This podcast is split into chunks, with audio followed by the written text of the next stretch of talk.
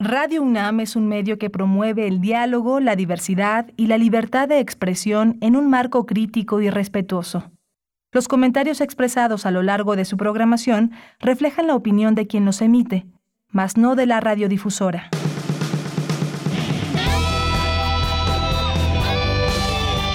Prisma RU. Relatamos al mundo.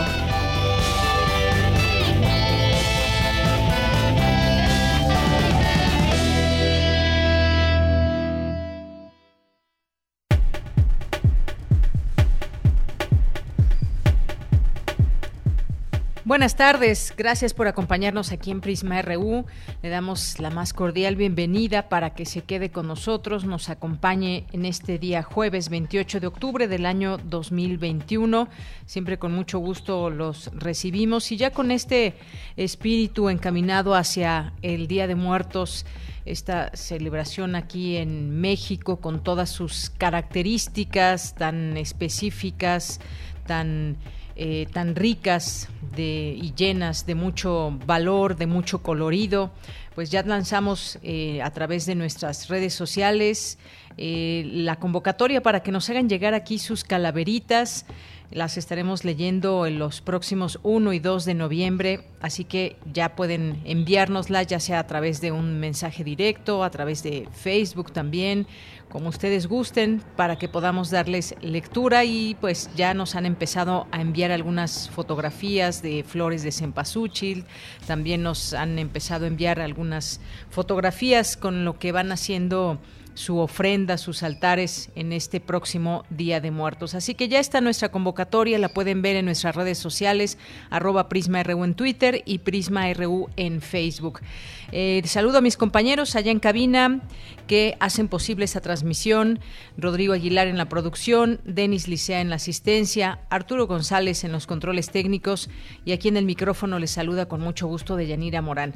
Bien, pues el día de hoy vamos a platicar justamente sobre este tema de la flor de cempasúchil. ¿Qué decir de esta flor? ¿Cómo se, eh, cómo se expande en muchos lugares? ¿Cómo es la, eh, la siembra? ¿Cómo pues todo el trabajo que implica por parte de muchas personas y hay específicamente lugares como el caso de Tláhuac donde pues llevan a cabo esta actividad de eh, crear esta planta para poder venderla y en esta época que pues luce luce mucho esta flor con sus distintos colores y tonalidades.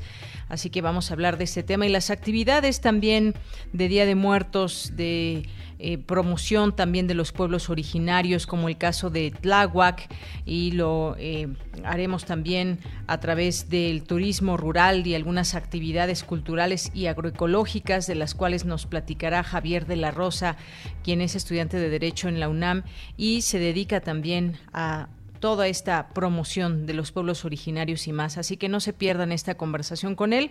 Vamos a tener también una invitación a la consulta infantil y juvenil que organiza el INE y que comenzará el próximo mes de noviembre. Tendremos aquí todos los detalles con la maestra Jimena Trejo Lecona, que es vocal de capacitación electoral y educación cívica del INE allá en Sinaloa y que nos va a platicar sobre este ejercicio a nivel nacional. Y vamos a conversar también con Astrid Hazael Navarro de la Coordinación de Vinculación y Extensión del Programa Universitario de Estudios sobre Democracia, Justicia y Sociedad. Nos va a platicar sobre el número 3 de este periódico universitario Goya, este periódico estudiantil que es un esfuerzo por dar voz a las y los estudiantes de la UNAM desde su bachillerato. Y también tendremos ya nuestra segunda hora una conversación, tendremos sobre el café el café. Vamos a platicar con el doctor Obeimar Valente Herrera Hernández, que nos platicará pues la situación actual del el cultivo de café ligado también al tema del cambio climático y cómo desde hace ya varios años se están afectando los cultivos por el cambio climático, qué hacer, cuál es la situación actual. Vamos a platicar con él en nuestra segunda hora. Es jueves, jueves de la sección Las olas y sus reflujos con Cindy Pérez Ramírez, que en esta ocasión platica con la periodista Yuriri Ávila acerca del modus operandi de las clínicas antiaborto que presionan a las mujeres para no interrumpir su embarazo. Y también tendremos Cinemaedro con el maestro Carlos Narro, cine Así que no se pierda sus recomendaciones que tenemos aquí todos los jueves en este espacio.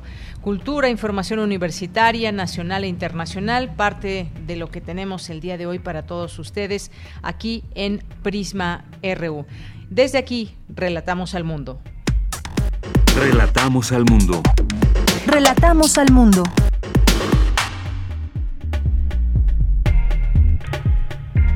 Una de la tarde con ocho minutos en este día 28 de octubre. En resumen, con un total de 73 patentes, la UNAM es la institución de educación superior con más registros otorgados, aseguró el rector Enrique Graue durante la ceremonia de premiación del programa para el fomento al patentamiento y la innovación 2021. Las bibliotecas no pararon durante la pandemia, sino que incrementaron su trabajo al agilizar la digitalización de sus acervos, señalan académicos.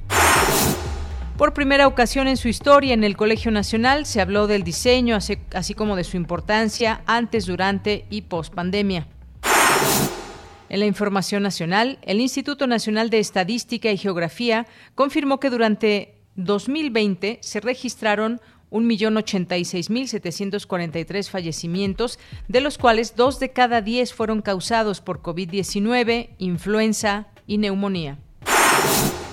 La jefa de gobierno Claudia Sheinbaum anunció la culminación de la etapa de vacunación anticovid a todos los adultos mayores de 18 años en la Ciudad de México. Pero creo que lo que nosotros podemos aportar al proceso de vacunación es que trabajamos como uno solo. La Sedena, la Marina, nuestro mayor agradecimiento, la Guardia Nacional, la Secretaría de Salud Federal, el ISTE, el IMSS, que aportó prácticamente la mitad del personal de salud para la vacunación, la Secretaría de Salud de la ciudad y todas las secretarías del Gobierno de la Ciudad de México salimos a trabajar al programa de vacunación. Eh, entonces, eso es de mucho orgullo porque es parte de lo que hicimos todos. Y la ciudadanía, hay muchos lugares en otros países del mundo, otras ciudades, donde hay un porcentaje muy alto que no se quiere vacunar por distintas razones. Eh, aquí no, hay una participación muy grande en la vacunación. Eso habla de una madurez y una participación y una solidaridad como siempre lo ha habido en la Ciudad de México. En más información, el presidente Andrés Manuel López Obrador ofreció protección del Estado a Mario Aburto, asesino confeso del ex candidato presidencial Luis Donaldo Colosio, si tiene otra versión del caso. Por su parte, Rosa Isela Rodríguez, titular de la Secretaría de Seguridad y Protección Ciudadana, negó que el detenido esté incomunicado. Y en las noticias internacionales, la Organización Mundial de la Salud presentó este jueves su nuevo plan de lucha contra la pandemia de COVID-19 en los países menos desarrollados. Pidió a la comunidad internacional fondos por 23.400 millones de dólares en los próximos 12 meses para financiarlo.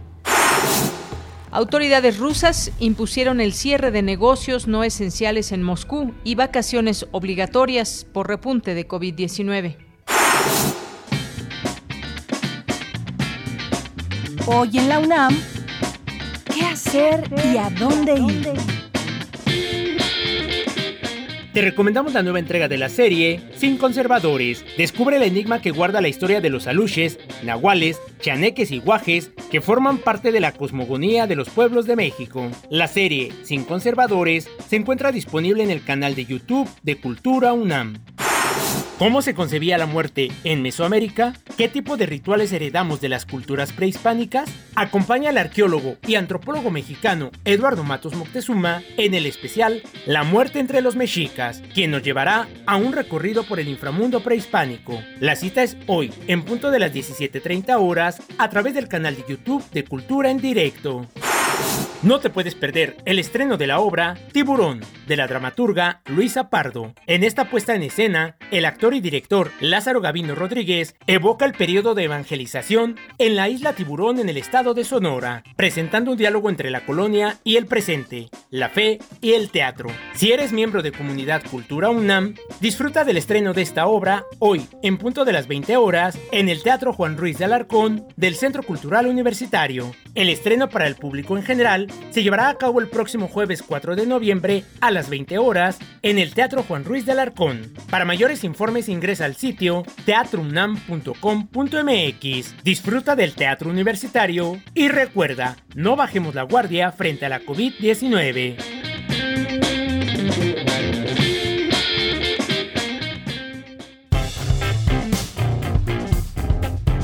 Campus RU Una de la tarde con 13 minutos. A esta hora entramos a nuestro campus universitario de este día, jueves 28 de octubre, y nos enlazamos con mi compañera Virginia Sánchez. Preside el rector Enrique Graue la ceremonia de premiación del programa para el fomento al patentamiento y la innovación 2021. Vicky, muy buenas tardes. Adelante. Hola, ¿qué tal, Bella? Muy buenas tardes a ti y al auditorio de Prisma RU. Así es, pues en una ceremonia virtual, la UNAM, a través de la Coordinación de Vinculación y Transferencia Tecnológica, llevó a cabo la premiación del Programa para el Fomento al Patentamiento y la Innovación 2021, esta su novena edición, cuyo objetivo central es fortalecer la innovación tecnológica, la cultura de la protección de la propiedad industrial y la transferencia de tecnología. Al presidir esta premiación, el rector Enrique Graue destacó que nuestra máxima casa de estudios ocupa el primer lugar tanto en el listado de solicitudes de patentes realizadas por instituciones de educación superior ante el Instituto Mexicano de la Propiedad Industrial, así como la institución con más registros otorgados, con un total de 73 patentes, lo cual, reiteró, refleja el compromiso de la UNAM con el progreso de la nación. Escuchemos. En el contexto actual, es muy importante recordar que dentro de los quehaceres universitarios, el indagar, descubrir, innovar y crear nuevos instrumentos para el bienestar social son la muestra más palpable del compromiso universitario con el progreso de la nación. Pero en todos los casos, este esfuerzo de innovación y patentamiento refrenda el compromiso de la UNAM con la investigación y la innovación, con la calidad educativa y la tenacidad individual, así como la capacidad creadora y de trabajo colectivo. Todos ellos son valores que enarbolan la universidad.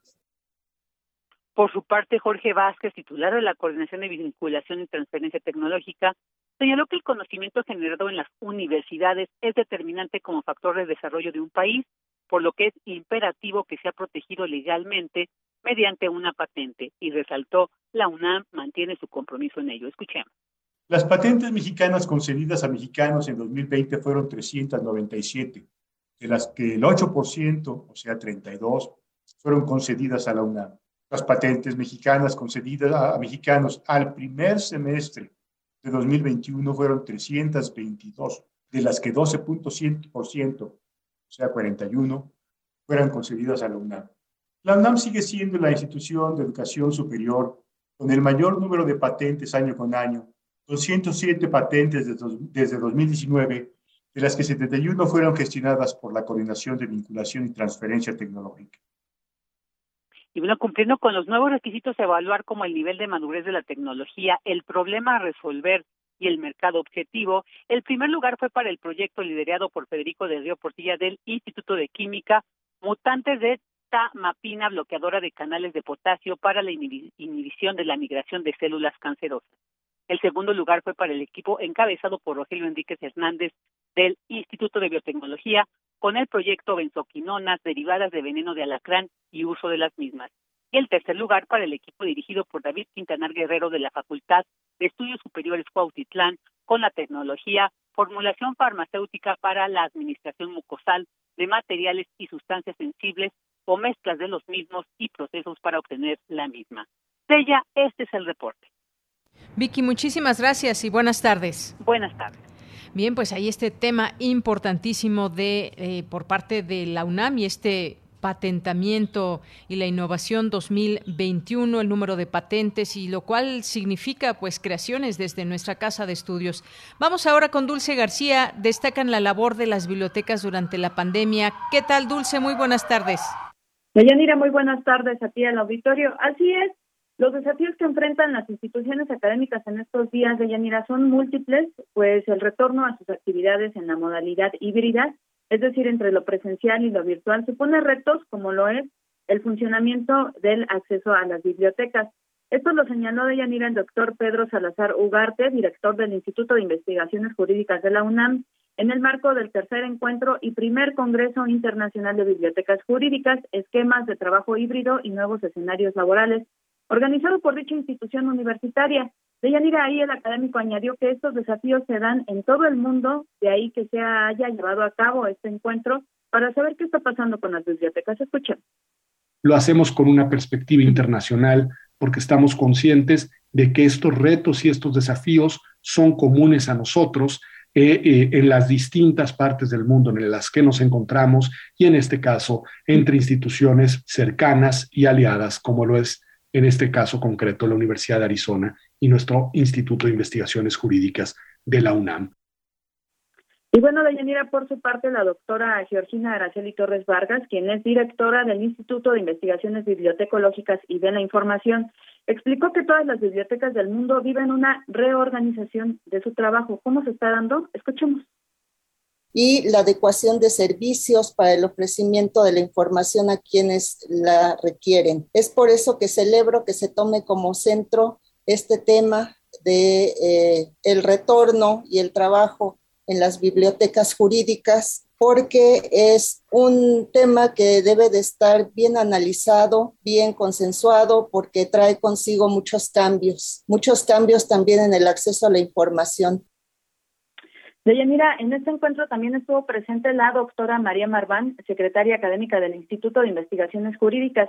Ella dijo que la pandemia ha conllevado un cambio en los paradigmas de las bibliotecas, pues estas han tenido que agilizar, por ejemplo, la digitalización de sus acervos. Y comentó que tan complicado pudo haber sido esto. Escuchemos.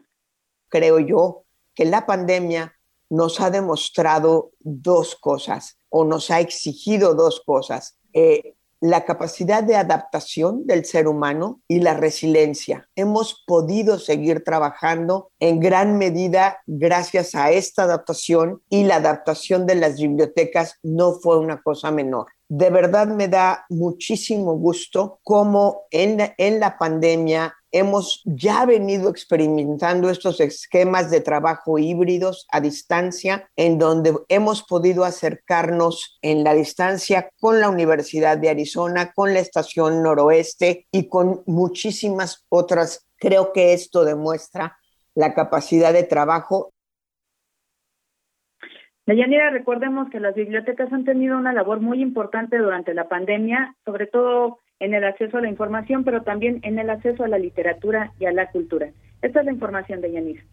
Dulce, muchísimas gracias y buenas tardes. Gracias a ti, muy buenas tardes. Hasta luego. Nos vamos ahora con Cristina Godínez. Expertos abordan el tema del diseño y los objetos en tiempos de pandemia. Cuéntanos, Cristina, adelante. Hola, ¿qué tal, Deyanira? Un saludo para ti y para el auditorio de Prisma RU. En el Colegio Nacional y como parte del ciclo Arquitectura y la ciudad post-COVID, en esta sesión abordaron el tema del diseño y los objetos en los espacios arquitectónicos.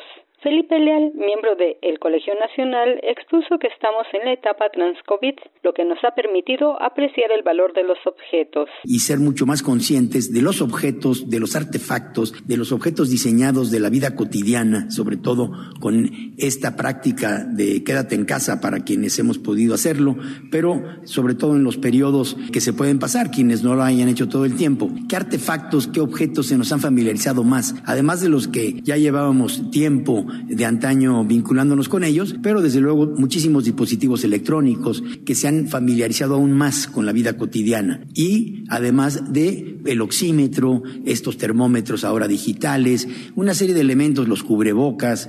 Diseñadora Anelena Malet señaló que la pandemia vino a modificar nuestros modos de ser, pensar, hacer y habitar. Muchas preguntas se suscitaron a partir de esta crisis sanitaria en torno al diseño como agente transformador. a los espacios en los que habitamos y trabajamos, a los objetos con los que vivimos y a la manera propia de estar en este mundo. Pareciera necesario seguir con la conversación y abrir espacios como este para que estas reflexiones tengan salidas dignas y eficaces. Si bien mucha gente migró al campo o a ciudades con centros más pequeños y menos caóticas, aprovechando el teletrabajo y los precios más bajos de la tierra y las propiedades, lo cierto es que necesitamos seguir pensando en la transformación de las ciudades. El también diseñador Ariel Rojo habló de los dispositivos utilizados en hospitales por el personal médico y enfermos de COVID. El primer objeto que desarrollamos fue un lo que se llama splitter, que es de los respiradores artificiales que en México además en ese momento solamente teníamos alrededor de 1500 respiradores instalados en hospitales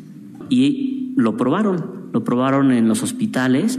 Cabe mencionar que esto se dio gracias a una gran red de makers alrededor del mundo y al menos alrededor de México. 300 makers imprimiendo estas piezas para donarlas a los hospitales. Después de haber hecho esta pieza, se imprimieron alrededor de 3.000 splitters. Ton México me pidió hacer una máscara. Entonces eh, generamos un prototipo. Último, el arquitecto Bernardo Gómez Pimienta comentó que la vida no será igual que antes y debemos aprender de esta experiencia para no caer en los mismos errores. Y en cómo ser mejores como ciudadanos cómo transformar para bien a nuestras ciudades e igualmente cómo ofrecer diseños funcionales y accesibles para todos nuestros utensilios. El trabajo será en lo posible home office a través de dispositivos digitales, dependiendo claro de las actividades de cada quien. Deyanira, este es mi reporte. Buenas tardes. Muchas gracias, gracias Cristina Godínez. Continuamos. Porque tu opinión es importante, síguenos en nuestras redes sociales, en Facebook como Prisma RU y en Twitter como arroba PrismaRU. Es la una de la tarde con 24 minutos y vamos a iniciar nuestra primera charla de esta tarde aquí en Prisma RU porque vamos a hablar de la flor de cempasúchil, qué decir de esta, de esta flor con todas sus variantes, sus distintas tonalidades entre amarillo, eh, color naranja y también actividades que hay en estas, en estas fechas y sobre todo pues también hoy destacaremos eh, los pueblos originarios de Tláhuac. Para ello nos acompaña ya en la línea telefónica Javier de la Rosa, que se dedica a todo esto a promover este turismo rural, estas actividades culturales, agroecológicas como el cultivo de hortalizas, flores en parcelas familiares y nos acompaña y además es estudiante de Derecho de la UNAM. ¿Qué tal Javier? ¿Cómo estás? Muy buenas tardes. Hola, ¿qué tal? Muy buenas tardes a todos. Pues Javier, me gustaría que nos compartas un poco, vamos a iniciar con este tema de la flor de cempasúchil, porque hay mucho que decir de esta planta, que, de esta flor que ahora vemos en distintos sitios, que se vende, que mucha gente la compra para eh, ponerla en su casa, en los altares, en las ofrendas. ¿Qué nos puedes decir del el cultivo en específico allá en Tláhuac y cómo, pues, cómo llega también a otras partes de la ciudad, de su importancia? Y sobre todo también pues el trabajo que da a muchas personas. Sí, bueno, aquí como todos ya sabrán, pues en la alcaldía Tláhuac el Día de Muertos es una tradición muy arraigada, sobre todo en los pueblos originarios de San Pedro y de San Andrés Mixquic. Entonces, pues aquí todavía eh, hay muchos campesinos que todavía nos dedicamos a sembrar la flor tradicional, que es la flor de ramo. Es una flor nativa, es una semilla nativa, es una flor endémica. Y pues como las tradiciones todavía aquí se mantienen, no han cambiado mucho, entonces pues todavía la gente acostumbra a comprar sus ramos en los mercados y en los tianguis locales para adornar sus ofrendas, hacer su camino de pétalos desde la calle hasta la ofrenda adornar los sepulcros y otras actividades. Entonces, pues aquí todavía eh, muchas personas este, sembramos este tipo de flor nativa. Cuando dices eh, la flor tradicional de cempasúchil, ¿a eh, qué flor nos estamos refiriendo? Sabemos que hay pues varios tipos de, de, flor. ¿Es solamente uno o cuál es el que se cultiva ya en Tláhuac? la flor de cempasúchil es de, de la especie se llama tajetes erecta. Pero esta, o sea, todo el cempasúchil, esta gente es erecta, pero tiene una variedad eh, de maceta que es transgénica y se llama marigold. Eh, esta es la que en la última década, desde, a partir de las últimas dos décadas, se ha empezado a popularizar este esta esta flor, esta variedad en maceta. Entonces a la que yo me refiero es la que no se vende en maceta, sino que se corta directamente desde la tierra. Son ramos este grandes y son las que se ocupan para las para los sepulcros en los panteones. Muy bien, y estamos hablando de esta que es, digamos, esta redondita que es como una especie de bolita, o también, eh, también está la de flor, o solamente a una de ellas es la que se dedican. Eh, bueno, lo que pasa es que eh, la flor, la, la de la de maceta, así como también la flor nativa da esa, ese tipo de flores que son como así muy redondas. eh, la única diferencia es que, bueno, ese, ese tipo de flor es la flor hembra. En, en, las, en, lo, en las macetas, en la flor de maceta, solamente podemos ver flores hembra, mientras que en el cultivo tradicional hay flores macho y hay flores hembra. Aquí en Clavac le decimos flor doble a la flor de bolita y a la macho le decimos flor sencilla. Flor doble y flor sencilla. Flor doble y flor sencilla. Y, y, por ejemplo, ahora que nos dices, muchas personas allá, campesinos de esta zona de Tláhuac, eh, se dedican a esta venta en esta época. ¿Dónde se puede, dónde se puede conseguir? ¿Solamente allá o van a algunos mercados en específicos? ¿Dónde se puede encontrar la que, la que ustedes cultivan?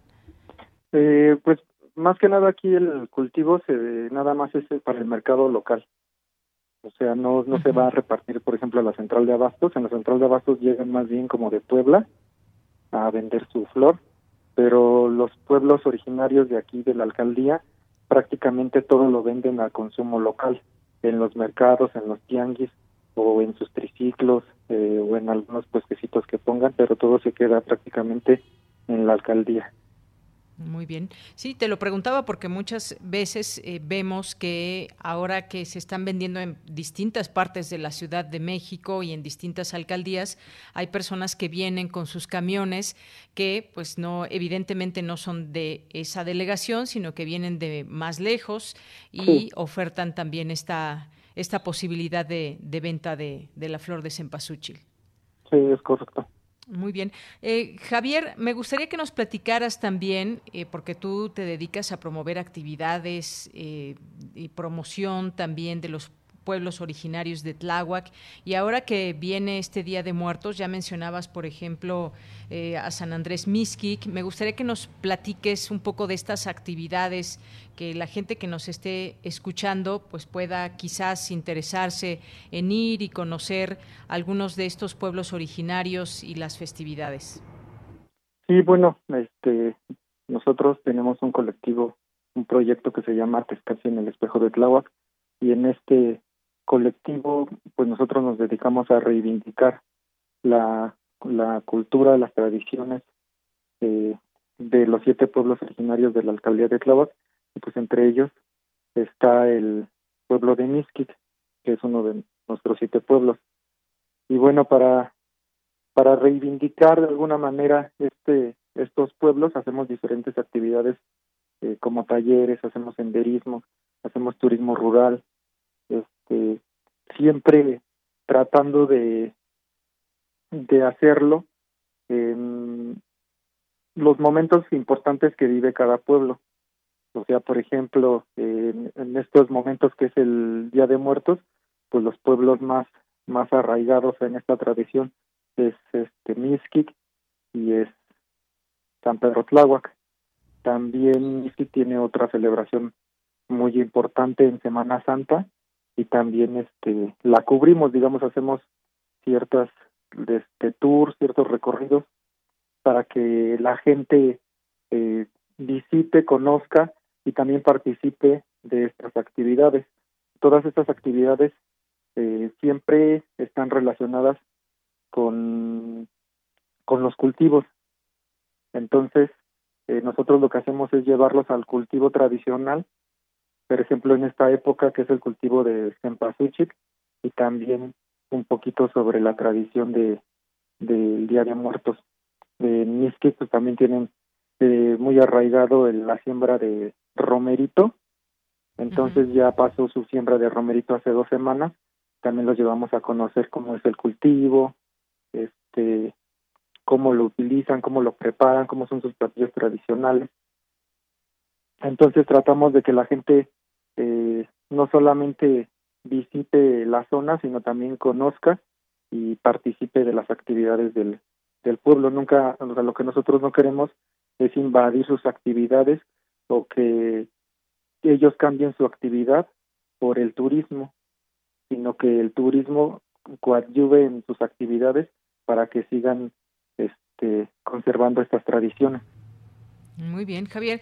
Eh, sí, mucha gente visita año con año eh, San Andrés Mixquic y otros pueblos eh, originarios allá en Tláhuac, que bien nos dice son siete, siete lugares, siete pueblos originales.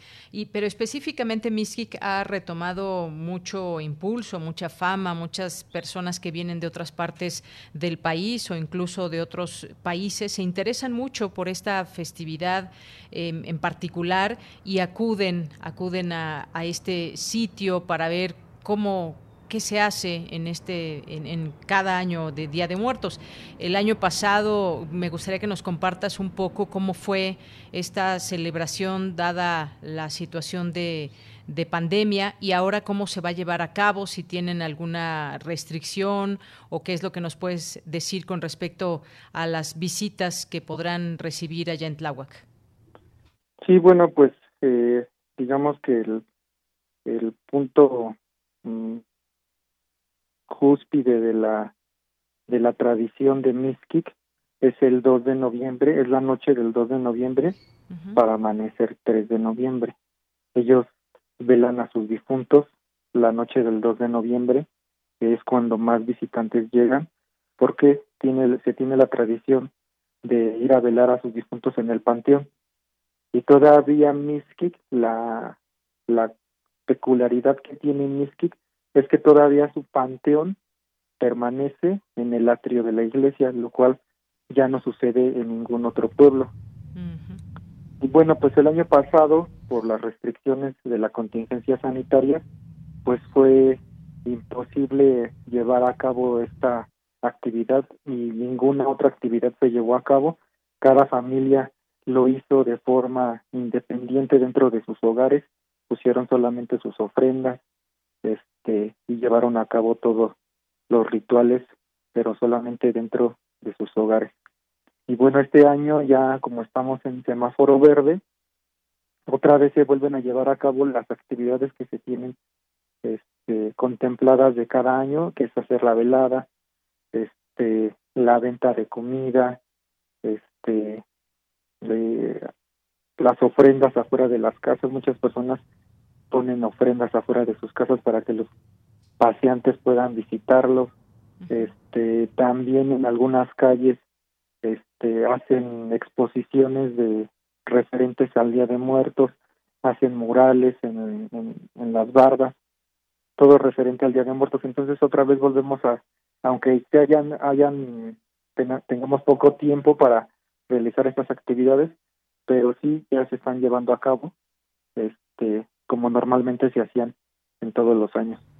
Muy bien, Javier, pues gracias también por comentarnos esto. Evidentemente, pues se recomienda el uso de cubrebocas, eh, quizás se concentre mucha gente que pueda ir de visita al panteón, a conocer a, pues a darse una vuelta como, como paseo, como parte cultural también que aprender de las, eh, de las tradiciones mexicanas.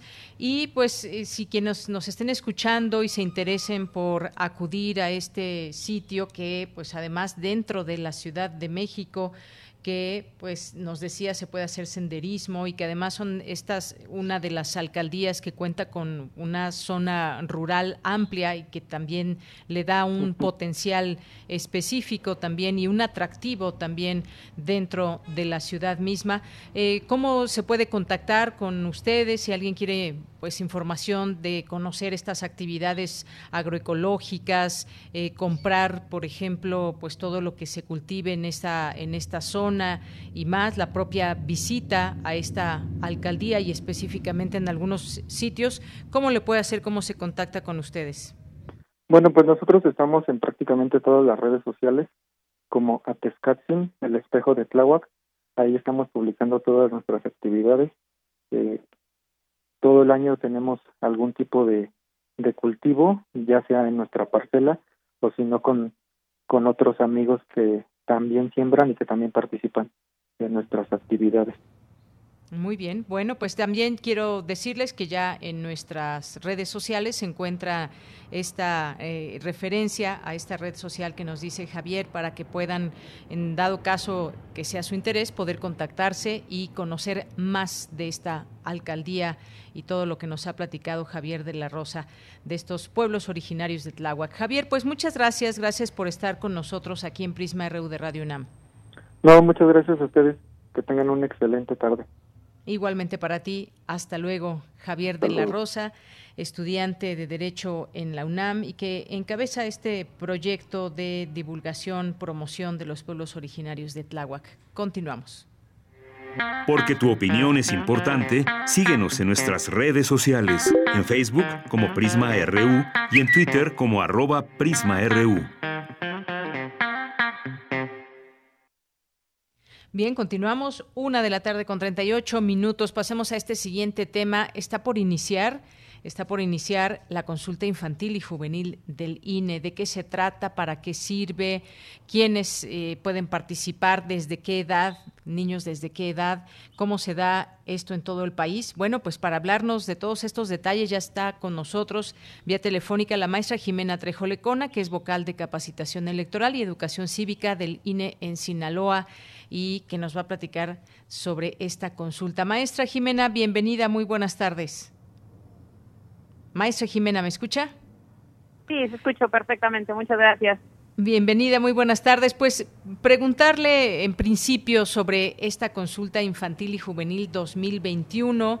Eh, que nos cuente de qué se trata, quiénes participan, a partir de qué edad. Es un ejercicio nacional donde los, eh, las niñas, los niños y los adolescentes se pueden expresar. ¿De qué trata? Cuéntenos, por favor. Claro, muchas gracias. Pues mira, este, por novena ocasión el Instituto Nacional Electoral va a realizar este ejercicio nacional para la libre, la libre expresión de la eh, opinión de las niñas y los niños y adolescentes de todo el país. ¿no? Esta actividad inicia en el 97 y pues tiene como objetivo eh, realizar una participación para garantizar el derecho que tienen eh, a expresar su opinión en temas o asuntos que les afectan. En esta ocasión tenemos tres grandes temas a, debatir, a discutir por parte de niñas, niños y adolescentes que tienen que ver con el cuidado del planeta, el bienestar y los derechos humanos. Son tres grandes temas que surgen a partir de un censo que se les hace el año pasado, en el cual los eh, eh, distintos niños de, diversos rangos de edades, eh, aproximadamente 8.400, pues señalaron que estos eran los temas que ellos querían que discutir y debatir en esta consulta infantil. Eh, los grupos de edades, bueno, pues son niños desde los 3 años y hasta los 17. Aquí me gustaría pues poder señalar que por primera vez se van a incluir boletas para los grupos de 3 a 5 años, ¿no? Eh, anteriormente los niños más pequeños pues participaban mediante un dibujo, una expresión de dibujo y eh, pues nos damos cuenta, ¿no? Que, que son niños que tienen capacidad para poder manifestar sus ideas, que tienen toda la madurez y que tienen la misma posibilidad de emitir una opinión a través de una boleta. Entonces es eh, pues una participación que se espera sea pues muy muy gruesa, ¿no? En cuanto en cuanto a cifras, pero también queremos que haya una diversidad, es decir, que todos los niños del país puedan ser escuchados, que todos los niños del país puedan emitir su opinión y esto pues pueda arrojarnos resultados importantes para eh, realizar eh, programas, políticas públicas y dar respuesta a estas inquietudes. Bien, eh, maestra Jimena, eh, de todo esto empieza, el, perdón, el próximo mes. eh, dónde se pueden acercar las niñas, los niños, los adolescentes, eh, si se va a hacer de una manera presencial, es una especie de documento que se les da y ellos se expresan, hay preguntas o ellos se pueden expresar y también eh, pues cómo va a ser, si va a ser de manera virtual, de manera presencial. Cuénteme de esta parte, por favor. Claro, sí, muchísimas gracias por la pregunta, muy, muy atinada y muy oportuna además. Eh, pues mira, como bien lo, señalas, eh, va a ser la consulta infantil durante todo el mes de noviembre. Cada junta distrital, que hay 300 eh, juntas en el país, más las locales, que también se encuentran en, en cada entidad federativa, van a tener a su, su propia casilla, una casilla física, donde pues se invita a que los las personas que estén a cargo de algún niño, algún adolescente, pues los inviten a participar. Sin embargo, los días 16, 17, 18, 19 y 22 de noviembre, el instituto tiene la intención de visibilizar el Día Internacional de la Niñez, que es el día 20 de noviembre. Entonces, en estas fechas se van a instalar en espacios escolares casillas para que las y los niños que acudan a esos espacios escolares pues puedan participar. Son eh, boletas interactivas eh, eh, sabemos que estamos en una pandemia y entonces pues queremos que preponderantemente sea una participación virtual. ¿Qué quiere decir esto? Que les vamos a generar un enlace a cada escuela, a cada institución y ellos a su vez pues van a poderle dar ese ese enlace a sus a sus alumnas, a sus alumnos y pues importante, ¿no? Que, que lo van a poder realizar en cualquier dispositivo que, que tenga conectividad a internet, van a poder participar. De igual forma, te comento, eh, se van a, existe la posibilidad, y esto de acuerdo a cada espacio escolar, que podamos instalar casillas físicas con los dispositivos móviles que se, que se emplearon durante la jornada electoral, pues ahí también vamos a tener voluntarios, van a ser dos voluntarias o dos voluntarios que van a estar acudiendo a espacios escolares para poder tomar esta información. Aquí muy importante, estas casillas físicas van a estar atendiendo un estricto protocolo sanitario. Van a tener eh, gel antibacterial, van a usar el cubrebocas, vamos a tener toallas desinfectantes para estar constantemente sanitizando esos espacios. Lo que se quiere es que haya una ponderación entre, pues, obviamente este derecho a, a participar, pero también el derecho a la salud, ¿no? Entonces, que podamos realizar este ejercicio sin ningún tipo de riesgo, pero eh, sí que también puedan participar sin ningún temor, ¿no? Que, que, se sientan seguras las, las mamás, los papás y sobre todo las niñas y los niños de, de, poder participar eh, en un espacio y en un ambiente seguro. Entonces, eh, ya para, para resumirte rápidamente esto, te digo, va a haber eh, una, eh, una casilla física en cada junta distrital y local del país y en diversos espacios y diversos sectores educativos se van a instalar en los días del 16 al 22 de noviembre en espacios para que para que las los niños puedan emitir ahí su, su participación. Eh, quisiera señalar también que estas boletas, bueno, se hacen a través de un análisis, pues, de, de trabajo con, con la UAM Xochimilco, entonces son boletas de fácil acceso, de fácil entendimiento, son muy interactivas, son didácticas y, pues, son de acuerdo a cada a cada rango de edades que tenemos, ¿no? Eh, se señalaba las boletas para niños de 3 a 5 años, pues bueno, también son boletas que pueden ser utilizadas para aquellas personas que no han desarrollado todavía su habilidad de lectoescritura. Entonces, pues eh, queremos, te decía, no solamente que sea ampliamente respondida por niñas, por niños y por adolescentes, sino que además tengamos diversidad de opiniones, ¿no? Que todos estos rangos de edades estén representados, que estén representadas eh, nuestras niñas y nuestros niños de comunidades indígenas, de zonas rurales, niños que tienen alguna discapacidad. Queremos tener la opinión de todas y de todos porque cada opinión cuenta.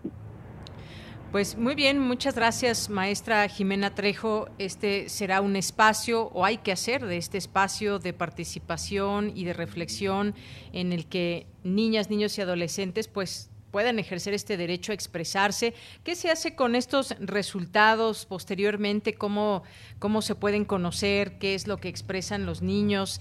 ¿Qué se hace con finalmente también este que es un esfuerzo, es un gasto a final de cuentas? ¿Qué se hace con estos resultados?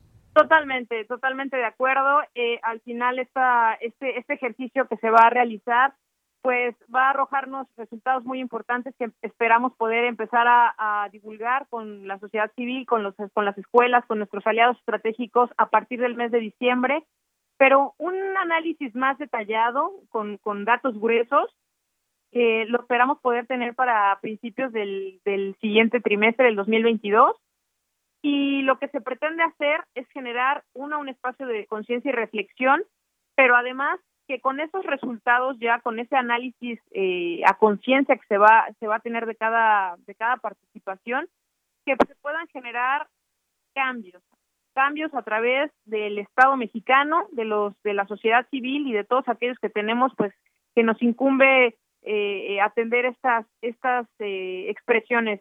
Importante vamos a tratar de que se hagan planes que se hagan políticas públicas que se hagan diversas actividades para atender esas necesidades. El instituto no quiere y lo que no se pretende es tener un ejercicio y que ahí quede la, manifestación de la idea y, demos un carpetazo, sino realmente analizar y poder atender cada uno de estos temas que nos están exponiendo eh, pues nuestros futuros nuestros futuros ciudadanos, ¿no? Efectivamente. Bien, pues eh, hagamos esto posible, este que tiene esta organización que tiene un alcance nacional y será también preguntaba por esos resultados interesante conocer qué dicen en distintas partes del país las niñas, los niños y los adolescentes, que cómo se expresan, qué es lo que sienten, cómo es vivir en el norte, en el sur, en el centro, en fin, me imagino que son distintas inquietudes y también perspectivas sobre pues esta eh, reflexión colectiva sobre distintos temas que ellos también sienten que les afectan y que son preocupaciones muy válidas y que también como adultos debemos de atender o por lo menos conocer a través de estos ejercicios. ¿Algo más que quiera agregar, maestra, antes de despedirnos? Eh, finalmente, pues nada más que los papás, las mamás y todas aquellas personas, docentes, que tengamos eh, trato directo con los niños, que motivemos, que los incentivemos y que pues eh, propugnemos para que este ejercicio sea, sea conciencia y que sea un derecho que puedan ellos ejercitar de manera libre para pues eh, que sepan que su participación cuenta y que es a partir de estos momentos en los cuales pues ellos pueden tomar decisiones que les, les atañen y posteriormente pues decisiones ya como ciudadanas y ciudadanos. Muy bien, pues muchísimas gracias. Eh, también la gente que nos esté escuchando y que quiera consultar más de esta consulta, ¿en qué página lo puede hacer? Bien, eh, la página va a estar habilitada a partir de, del mes de noviembre. Eh, es este consulta infantil y juvenil, así es la, la página, consulta infantil y juvenil.ini.mx y va a estar eh, a partir de, del mes de noviembre. Ahorita todavía no, no la lanzamos porque pues queremos que sea eh, a partir del, mes de noviembre, ¿no? Igual eh, en los teléfonos de Inetel, ahora no, no tengo este, propiamente el teléfono de Inetel, pero, pero ahí también van a poder tener este, asesoría sobre dónde se encuentran las juntas y dónde van a poder ellos acceder para, para poder traer a sus niñas y a sus niños. A las casillas. Muy bien. Bueno, pues Muchas gracias, gracias maestra Jimena Trejo por compartirnos esta información que nos parece importante también de compartir con nuestro público para que podamos hacer a su vez este llamado, esta participación a las niñas, niños y adolescentes que quieran participar. Muchas gracias. Al contrario, gracias a ustedes y un saludo a toda la auditorio. Gracias, hasta luego, muy buenas tardes. Gracias, hasta luego. Fue la maestra Jimena Trejo Lecona, vocal de capacitación electoral y educación cívica del INE en Sinaloa. Vamos a continuar con más información. Porque tu opinión es importante, síguenos en nuestras redes sociales, en Facebook como Prisma RU y en Twitter como arroba PrismaRU. Bien, continuamos, continuamos. Vamos ahora a pasar a este siguiente tema con, eh, con Astrid Hazael Navarro de la Coordinación de Vinculación y Extensión del Programa Universitario de Estudios sobre Democracia, Justicia y Sociedad, porque nos va a platicar en principio de Goya Universitario, este periódico estudiantil que ya en su momento cuando fue presentado tuvimos oportunidad de hablar de él, pero pues ya van en su número 3 y nos va a platicar de qué trata. ¿Qué tal Astrid? Muy buenas tardes, bienvenida. Hola, buenas tardes, ¿cómo estás? Muchas gracias. Muy bien, muchas gracias. Con gusto de recibirte en este espacio de Prisma RU de Radio UNAM. Pues cuéntanos sobre Goya Universitario, el número 3, este periódico estudiantil donde pues convergen distintas voces y enfoques de estudiantes de distintos campus, eh, de CCH, de preparatorias y más. Cuéntanos sobre este número. Claro que sí. Eh, pues muchas gracias. Estamos ahorita pues muy contentos desde el programa universitario de estudios sobre democracia, justicia y sociedad, estrenando nuestro número 3 del periódico estudiantil Goya, eh, que es hecho por y para los estudiantes de la UNAM. El periódico número 3 trató acerca de un tema muy importante para todas las y los estudiantes, que es si somos la generación de cristal o somos indignados, o cómo definimos esta generación. Tuvimos mucha, mucha participación, llegaron casi 200 eh, participaciones de más de 20 entidades diferentes de la universidad.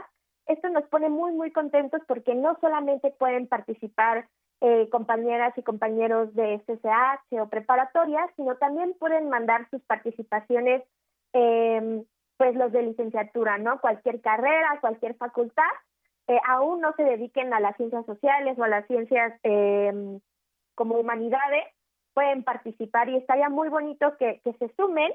Ya tenemos eh, pues la página web con el número nuevo eh, abierta, pueden entrar a, participar, a dialogar y reflexionar en el foro de debate que lanzamos la pregunta pues muy detonante, ¿no? Y que nos emociona también que le den respuesta y conocer diferentes puntos de vista.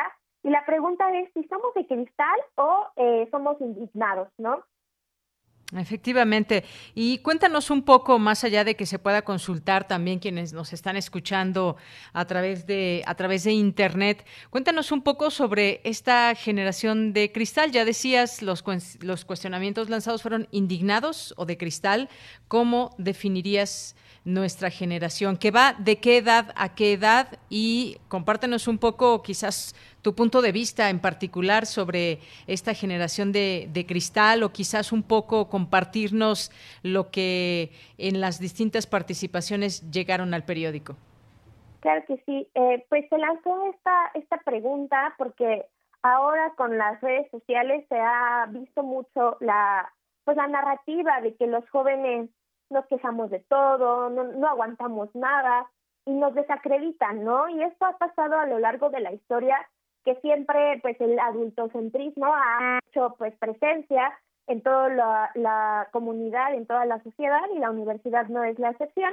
Y Goya abre ese espacio para que nosotros como universitarios jóvenes podamos poner eh, en duda, ¿no? Si realmente somos de cristal o cómo nos definimos. Y esto va un poco también en relación a que últimamente se, se visibilizan más las violencias, el machismo, eh, todo lo que sucede que antes quizá también se ponían en duda, pero ahora con las redes sociales podemos hacerlo de forma más rápida y como tener un poco más de reflexión, ¿no? Y de, y de atención de otras personas. Eh, muchos de nuestros compañeros y colaboradores de Goya platicaron acerca de cómo se han enfrentado a los diversos eh, puntos de vista con las personas mayores, ¿no? Y no es una lucha entre generaciones, sino es un despertar de ambas generaciones, ¿no? De unas generaciones antes de nosotros y la generación de ahora. Y creo que se, ya, se ha llevado un gran eh, debate muy bonito, porque no es solamente poner en duda las luchas anteriores, sino con eh, ese, eh, esa memoria, poner ahora las luchas eh, como la lucha feminista o los movimientos estudiantiles que siempre están presentes en, en nosotros como los universitarios y como jóvenes. Muy bien, Astrid. Pues sí, efectivamente, eh, pues son muy jóvenes, estamos hablando alrededor de los 20 años, esta generación que nace después, que nacieron después del año 2000 o a partir del año 2000 y que se le ha catalogado así como generación de cristal, aludiendo quizás cierta debilidad, pero obviamente pues quienes tienen la palabra también son justamente los jóvenes que son parte de esta generación. ¿Cómo se ven a sí mismos? ¿Cómo se ven en sociedad? ¿Cómo sienten que los ve la sociedad. Se hablaba de cierta fragilidad y que hace que algunos jóvenes eh, no se sientan cómodos e incluso se sientan ofendidos por esta calificación un tanto de vulnerabilidad.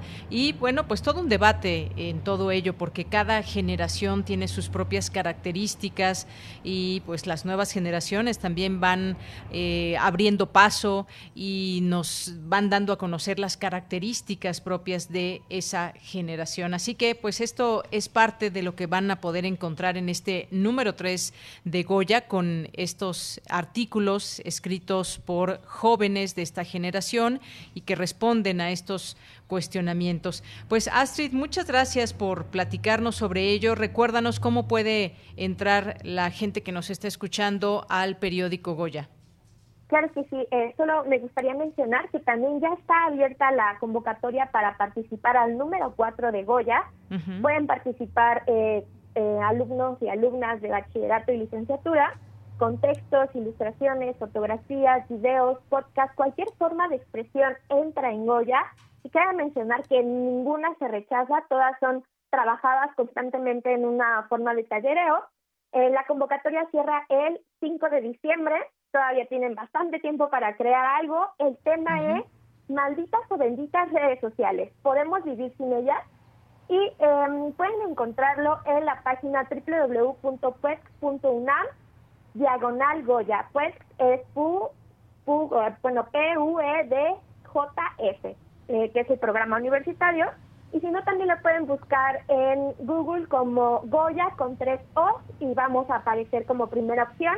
Ahí ustedes pueden entrar y pues comentar en el foro de debate. También nos pueden eh, seguir en nuestras redes sociales como arroba UNAM Ahí diario también eh, se sube cada, eh, cada día un texto, una ilustración de colaboradoras y colaboradores de Goya.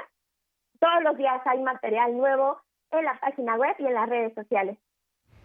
Muy bien, Astrid, pues muchas gracias, gracias por esta información, esta invitación.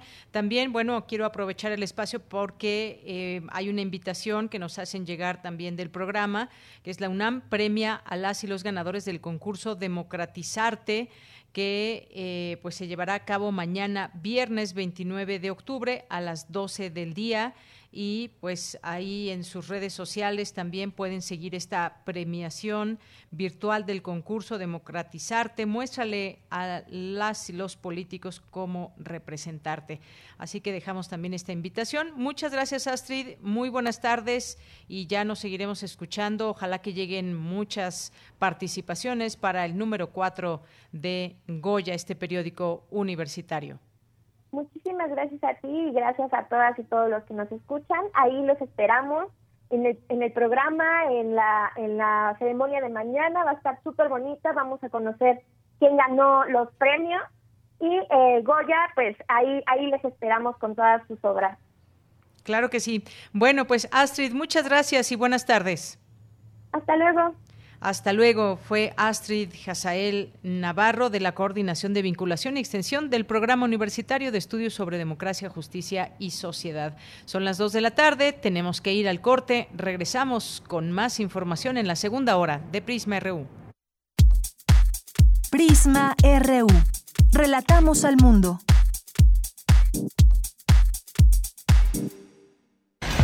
La comunicación es un sistema tan complejo que la mayor parte de ella no se basa en lo que dices, sino en cómo lo dices.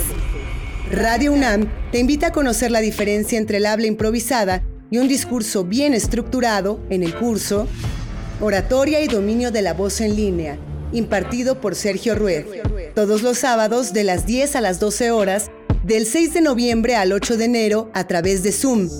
Informes e inscripciones al correo cursosrunam.gmail.com. La diferencia entre decir y comunicar. Radio UNAM. Experiencia sonora. Hola Juan. Hola Oscar. ¿Ya te has dado cuenta que llevamos mucho tiempo juntándonos en esta transmisión? Y ahora nos juntamos para hacer este promocional de nuestro propio programa. Sí, hombre, en esta ocasión no es así un encuentro casual.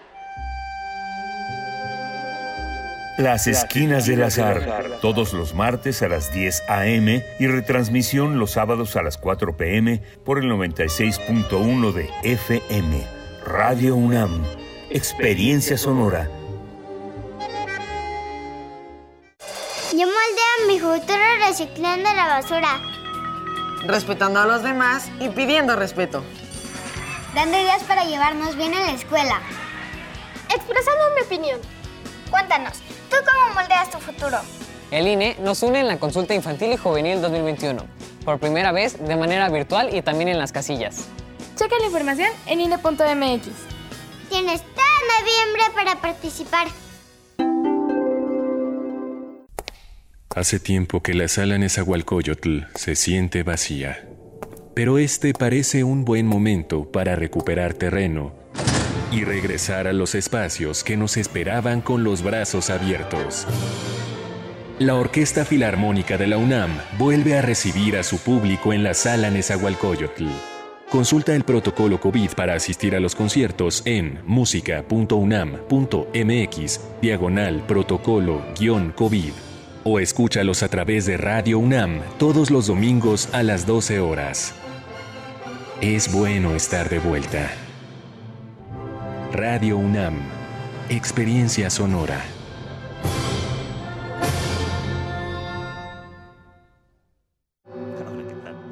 Cuando abría la puerta, saludaba uno a uno a los vecinos y sus hijos. Estos corrían rumbo a Marion. Era el perfecto anfitrión y sin embargo quería matarlos a todos, uno a uno. Escucha los tétricos y crueles juegos de Halloween. Juegos de Octubre, radiodrama adaptación del relato más macabro de Ray Bradbury. Sábado 30 de octubre a las 20 horas. Radio UNAM. Experiencia sonora.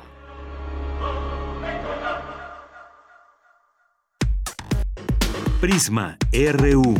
Relatamos al mundo. Mañana en la UNAM, ¿qué hacer y a dónde ir?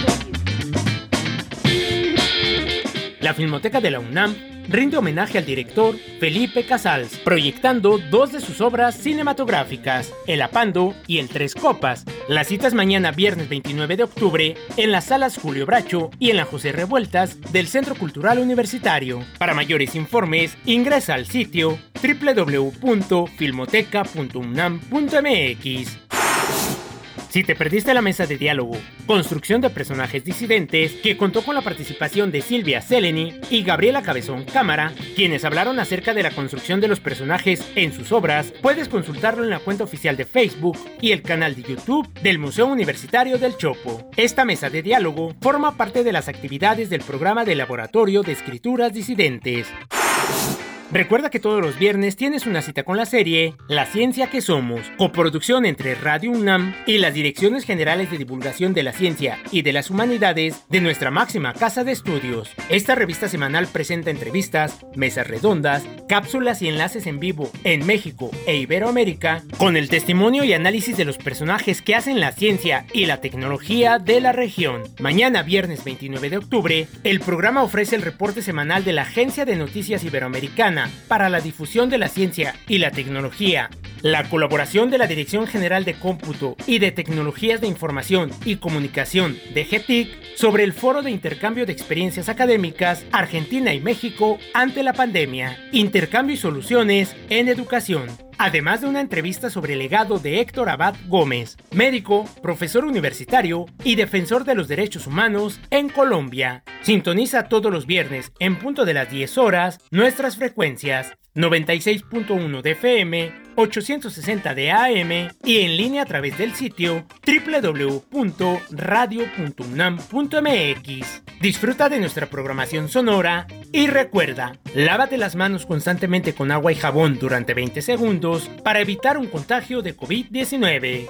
Para Prisma RU, Daniel Olivares Aranda. Estamos de regreso ya aquí en Prisma RU. Son las 2 de la tarde con 6 minutos. Gracias por continuar en estas frecuencias de Radio UNAM, programa Prisma RU, 96.1 de FM, 860 de AM, www.radio.unam.mx. A través de esta vía nos pueden escuchar. Para quienes nos preguntan si se perdieron alguna entrevista, algún programa, bueno, pues ahí está nuestro podcast a través de la página. Se van a la sección de podcast, buscan la letra P de Prisma RU, ahí le dan clic y los lleva a nuestros podcasts que están ordenados de manera cronológica. Así que, pues ahí está la manera en cómo, cómo eh, volver a escuchar o si se perdieron alguna entrevista o programa, escucharlo a través del podcast. Bien, pues continuamos ahora con los saludos y algunos comentarios que ustedes nos envían en redes sociales, en arroba PrismaRU, Twitter y Facebook PrismaRU. Así nos encuentran en nuestras redes sociales. Jorge Morán Guzmán nos dice el abuso de los recursos de comunicación, una vida muy disipada, poco esfuerzo, carencia de valores y principios, genera una parcial generación de cristal. Gracias, eh, Jorge. César Soto, también muchos saludos. Jorge que nos dice bibliotecas, lugares para la inteligencia donde reflexiona la conciencia, leyendo lo mismo que ciencia que investigando con atingencia. Gracias por el comentario. Roberto Quirós también por aquí. César Soto dice ante la galopante pandemia, el aislamiento y cierre de instalaciones, el Instituto de Investigaciones Jurídicas y la Biblioteca Digital ha estado disponible con bibliografía de consulta electrónica y eventos académicos en línea. Gracias por la aportación, César. También eh, Rosario Durán Martínez, buenísimos días, nos dice con toda la energía. Gracias. Salvador Medina, Guerrero también, muchas gracias. Gracias a Diogenito aquí presente. Eh, Jorge Morán Guzmán, que, a ver, ya nos manda, ya nos manda aquí una calaverita, eh, pero las vamos a leer Jorge, así que espérale el próximo entre lunes y martes estaremos leyendo estas calaveritas. Por lo pronto, muchas gracias por este envío. Ahora sí que no la quiero quemar antes de tiempo, así que la guardamos, Jorge. Muchas gracias. Andrés Mar, también le mandamos muchos saludos. Eh, Carmen Valencia, buenas tardes, muy interesante. Escuché en otro programa sobre cempasúchil chino. Si uno va a adquirirlo a Tláhuac, ¿cómo sabemos qué comprar? Bueno, pues yo creo que si va, va usted a Tláhuac, Carmen, pues puede preguntar ahí en el mercado, como bien nos dijo nuestro entrevistado Javier de la Rosa, en los tianguis, en los mercados, en distintos sitios, es un comercio local el que se lleva a cabo, pues seguramente será ese el cempasúchil adecuado. Gracias, eh, Jorge Morán, también, Carlos Yautotli, eh, muchas gracias, le gustó mucho la entrevista sobre el cempasúchil y todo lo que se mencionó sobre Tláhuac. Gracias. Rebeca Vega también que se, que se va a animar. Eh, muchas gracias, Cheli. Buen día. Sobre el tema de bibliotecas, recomiendo la que está adentro del Parque Ecológico San Antonio, un lugar agradable y con poca afluencia. Saludos al equipo de Prisma RU. Gracias por la recomendación, Cheli.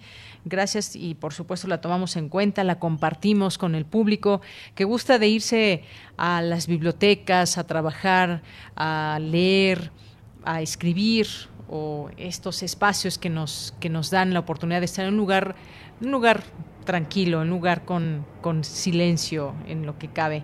Lidia García también, muchas gracias por estar aquí presente en nuestras redes sociales. Al maestro Luis Ángel Hurtado Razo también, eh, gracias que nos invita a escuchar esta plática que tuvimos ayer con él sobre los papeles de Facebook. Eh, gracias mm, por estar también aquí presente. David Castillo Pérez, también muchos saludos. Mayra Elizondo, Mario Navarrete, gracias también aquí pendiente, nos dice en el auto, con el auto fantasma. Y es que nos envía una foto de un automóvil que está cubierto con una sábana blanca y lo que parece una carita de fantasma. Gracias, Mario. Gracias por el envío. Gracias también por la fotografía del, del Cempasúchil, muchas gracias. la Gama, muchos saludos. José Daniel Rocha, Camila González, eh, Frigus Servicia, muchas gracias a Zaida eh, eh, H, muchas gracias a nuestros amigos del Centro Cultural FES Acatlán. Eh, a José Barco y a todas las personas que están aquí llegando sus mensajes. Eh, Rosario, muchas gracias aquí también con esta foto del Cempasúchil. Juan Jaso López también, Abel Fernández que nos está escuchando. Muchos saludos, Abel, aquí eh, siempre presente y que nos hace nos hace compañía. Rosario Durán también nos envía una infografía rescatando, rescatando al cempasúchil nativo. Muchas gracias. Aquí ya está compartida en nuestras redes sociales. Y pues gracias a todos ustedes con estos envíos. Ya, ya estamos en, en estos días próximos al Día de Muertos. Y recuerden que tenemos una convocatoria para ustedes. Si quieren escribir una calaverita, lo pueden hacer enviándola a nuestras redes sociales, también algunas que van llegando al correo de Radio UNAM, así que pues ahí las esperamos para leerlas el próximo 1 y 2 de noviembre, aunque sea cortita, aunque sea una calaverita, una tweet calaverita cortita, pero con mucho ánimo como siempre ustedes que como radio escuchas nos envían sus comentarios, bueno, pues ahora hagan una calaverita y aquí la recibimos con todo gusto en nuestras redes sociales. Bien, pues vamos a continuar, vamos a continuar ya con la información. Hoy nuestra Gaceta UNAM, como todos los lunes y jueves que se publica, pues trae distintos temas y en particular también hoy trae una entrevista, una entrevista al secretario general de la máxima casa de estudios, Leonardo Lomelí Vanegas. Eh, nuestra UNAM, que fue una de las primeras instituciones que advirtió sobre el cambio de rumbo de la economía mexicana y sobre las implicaciones del modelo neoliberal para México. Además, cuenta con un vasto repertorio de publicaciones y en los últimos 25 años ha editado al menos 120 libros en donde se da cuenta de los efectos del neoliberalismo y se plantean soluciones. Vamos a escuchar parte de lo que dijo en esta entrevista.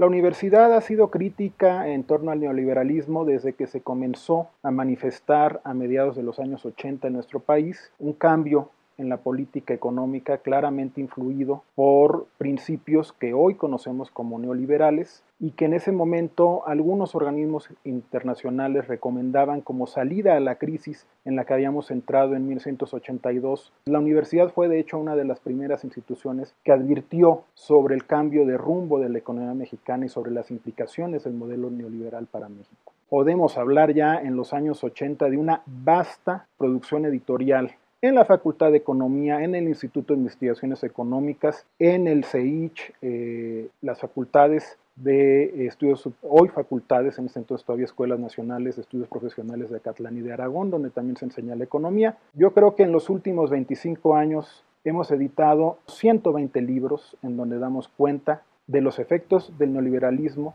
y también se plantean soluciones al neoliberalismo. Podemos llegar incluso a la conclusión de que hay mucho más si, si hacemos una revisión más exhaustiva en las distintas facultades, escuelas, institutos y centros de la universidad.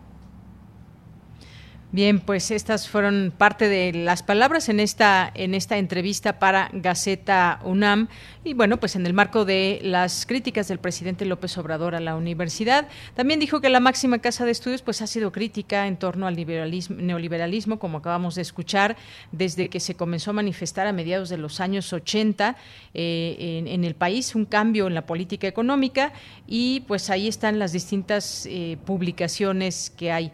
Esta eh, conversación esta entrevista la pueden escuchar, la pueden leer a través de Gaceta UNAM, una entrevista que le realizó Daniel Francisco y que pues ahí podemos escuchar y traer para este tema y enterarnos de lo que dice el secretario eh, general de esta casa de estudios, Leonardo Lomelí Vanegas. Y bueno, justamente me hacía recordar, recientemente también tuvimos oportunidad de entrevistar a algunas personas que participaron, por ejemplo, en esta publicación, esta publicación muy reciente que se llama Post-COVID posneoliberalismo, propuestas y alternativas para la transformación social en tiempos de crisis y que bueno, pues eh, esta es una es eh, una, un trabajo, un esfuerzo del programa universitario de estudios de la democracia, justicia y sociedad y que también son voces muy críticas, muy críticas contra el neoliberalismo.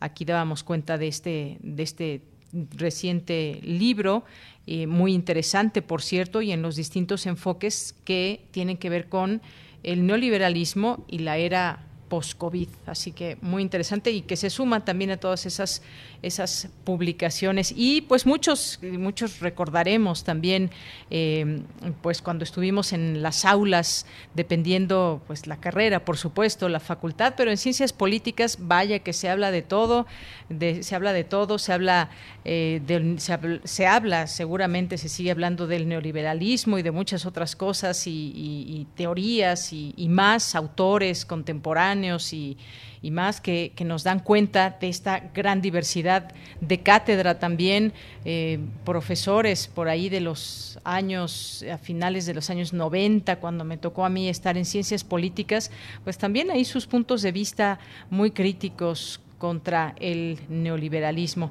En fin, pues una gran diversidad de voces que es nuestra universidad. Bien, pues vamos a continuar, vamos a continuar con la información en este día. Nos vamos con Cindy Pérez Ramírez y su sección Las olas y sus reflujos, reflujos porque esta semana eh, platicó con la periodista Yuriria Ávila acerca del modus operandi de las clínicas antiaborto CAM que presionan a las mujeres para no interrumpir su embarazo. Adelante. Las olas, y sus reflujos.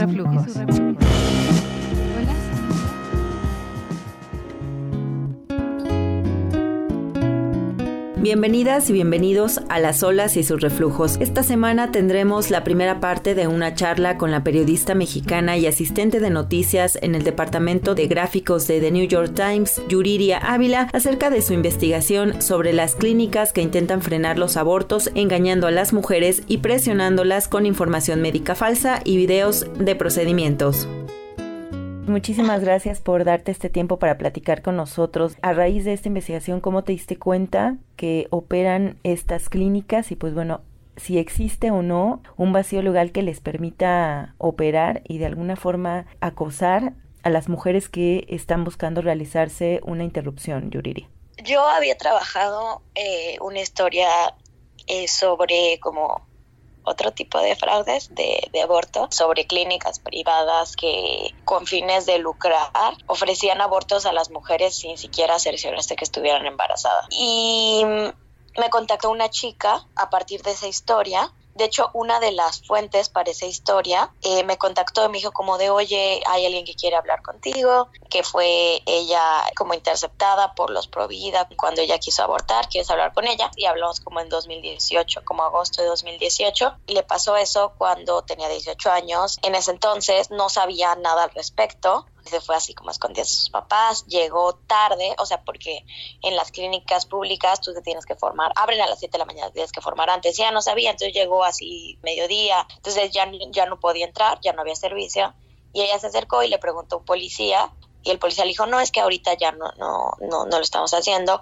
pero alguien la vio y se acercó a ella y es que al lado hay una de estas clínicas de las que hablo. Le dijo que trabajaba en en el ILE y bueno, la llevó a la clínica que estaba al lado de, esta clínica de interrupción legal del embarazo de Santa Catarina y ahí le hizo el, ultrasonido y chantaje emocional, le dio información falsa médica, etcétera. O sea, esto fue como el primer indicio que, que, yo tuve, yo no sabía que esto existía, por lo cual me puse a investigar, ¿no? Entonces primero fui a esa clínica a mediodía, me di cuenta que no había nada, después fui en la mañana, estaban formadas las chicas y me di cuenta que esa clínica solamente abre en las mañanas, ¿no? Cuando le cierras no tiene ningún indicio de ser una clínica. Inmediatamente que te bajas del coche, te dicen como de hola, vienes a Lile por aquí y te meten a su clínica. Y hay 14 clínicas y hospitales de interrupción legal del embarazo públicas. Entonces empecé a ir a cada una de ellas antes de las 7 de la mañana para ver cómo operaban y también para localizar dónde se, se ubicaban. Y algo que me di cuenta después de visitar todas, uno, ha cambiado la situación con el COVID porque no todas, todas las clínicas y hospitales eh, están dando este servicio. Están eh, ahorita únicamente en las clínicas donde hay interrupción legal legal del embarazo y en las clínicas en donde las mujeres se tienen que formar. abordan a las chicas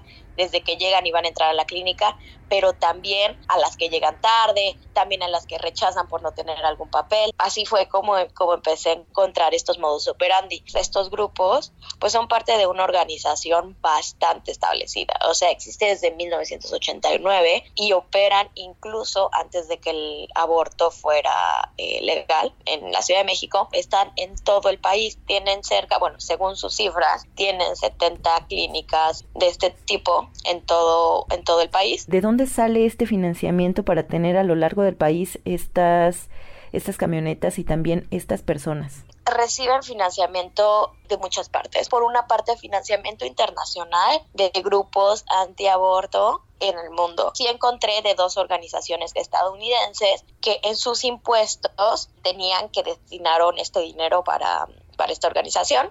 Otra es por donaciones, tienen campañas de donación que dicen como, ay, salva una vida y motivan a la gente a hacerlo. Durante administraciones pasadas, durante las administraciones panistas, recibieron dinero de, del gobierno federal, de diversas instituciones para la construcción y expansión de las clínicas y el primer como flujo de dinero, esto es según eh, Salvador Frausto, que fue uno de los autores de un libro de Serrano Limón, que es como el fundador del CAM, vino de un diputado panista que a última hora desvió, acomodó para el CAM, Comité Nacional Pro Vida, que son los que llevan esta, este proyecto que se llama Centro de Ayuda para la Mujer, 30 millones de pesos que estaban originalmente planeados para políticas para combatir el VIH, los destinó al Centro de Ayuda para la Mujer.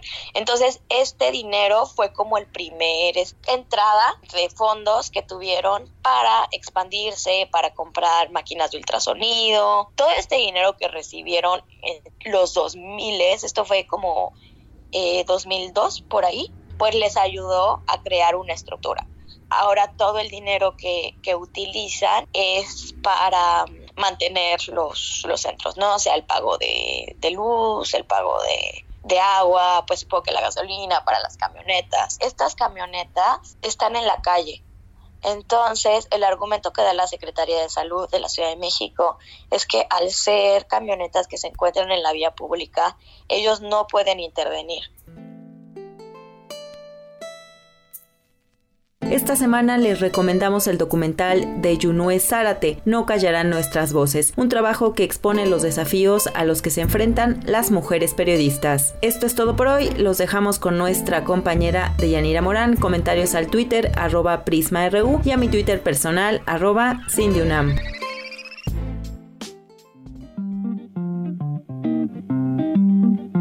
Las olas, y sus reflujos. Y sus reflujos.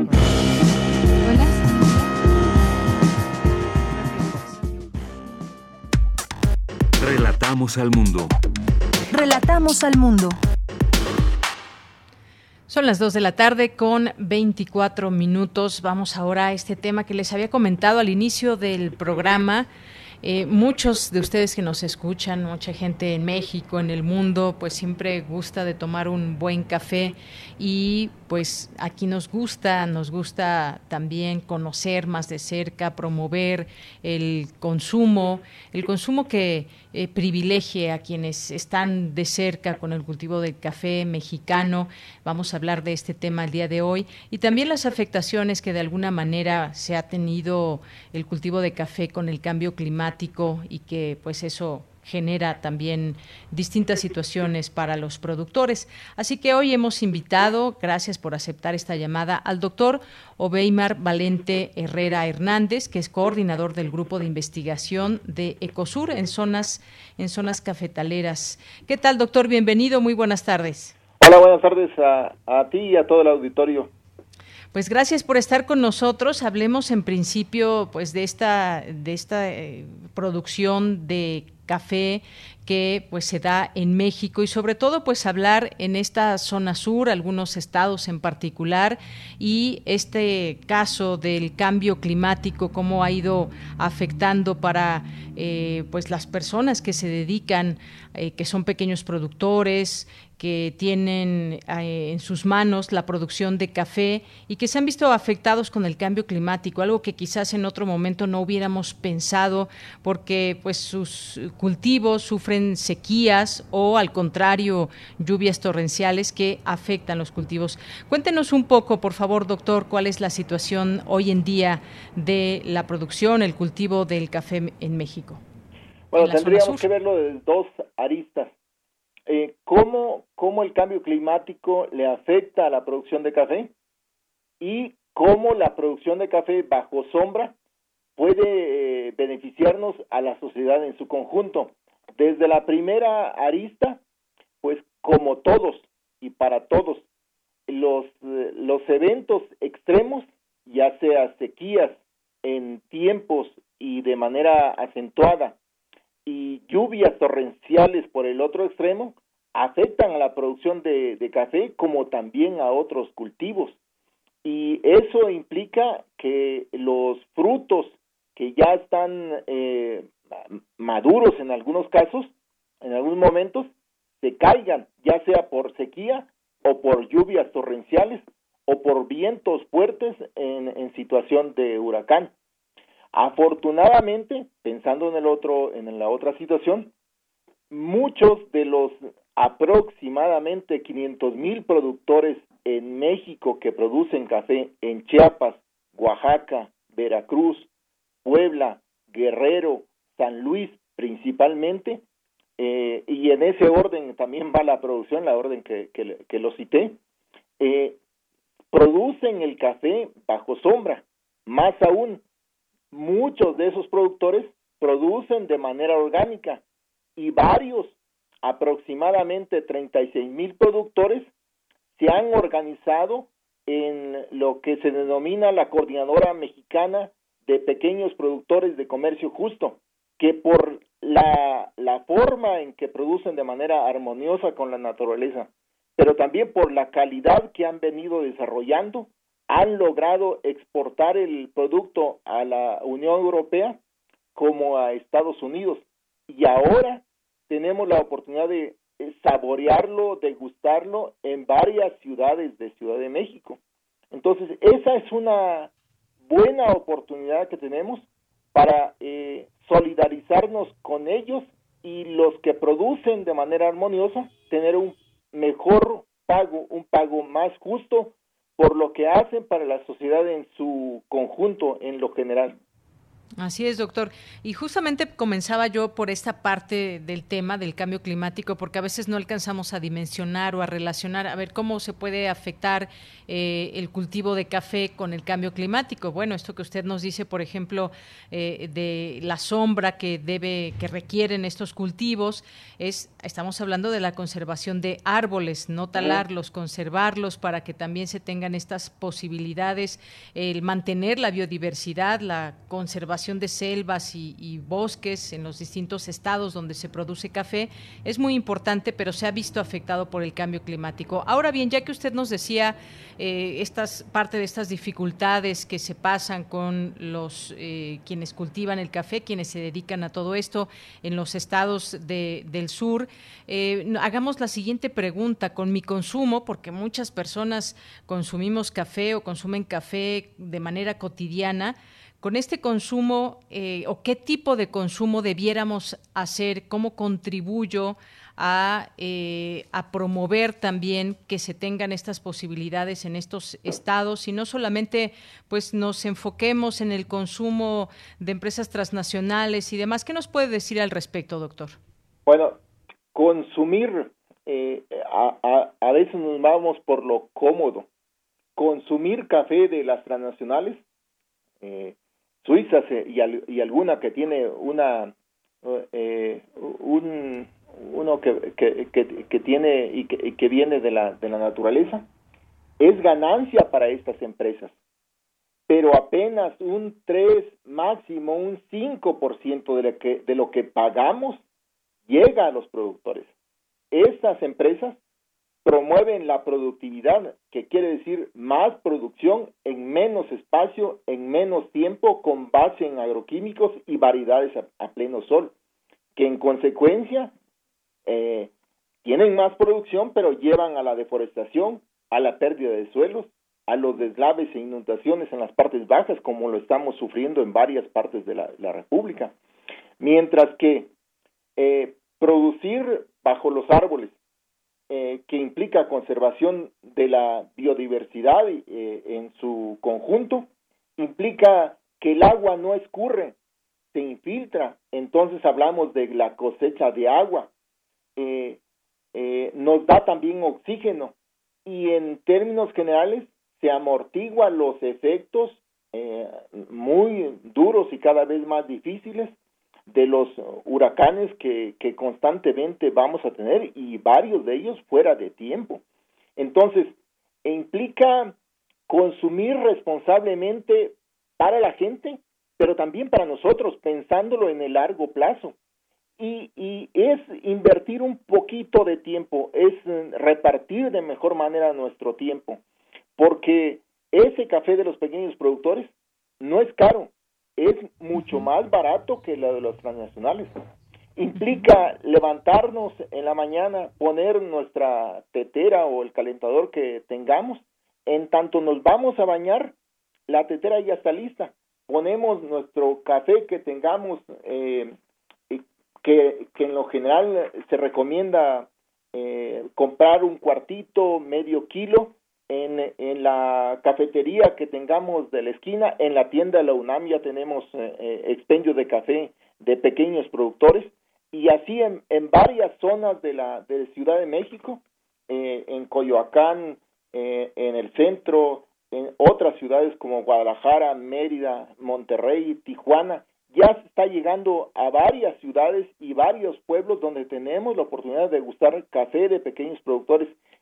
ponemos recomendable es poner una, una cucharada sopera por taza a preparar eh, con nuestra agua caliente eh, ya lista después de, de salir de bañar eh, lo ponemos y cubrimos completamente el, el, café que tenemos. Se hace la, lo que le dicen la extracción. Y justo después eh, hacemos el, la segunda porción de agua y queda listo nuestro café, que no es solo preparado en el momento, sino que eh, eh, en sentido amplio aromatiza toda la casa, ¿no? Efectivamente.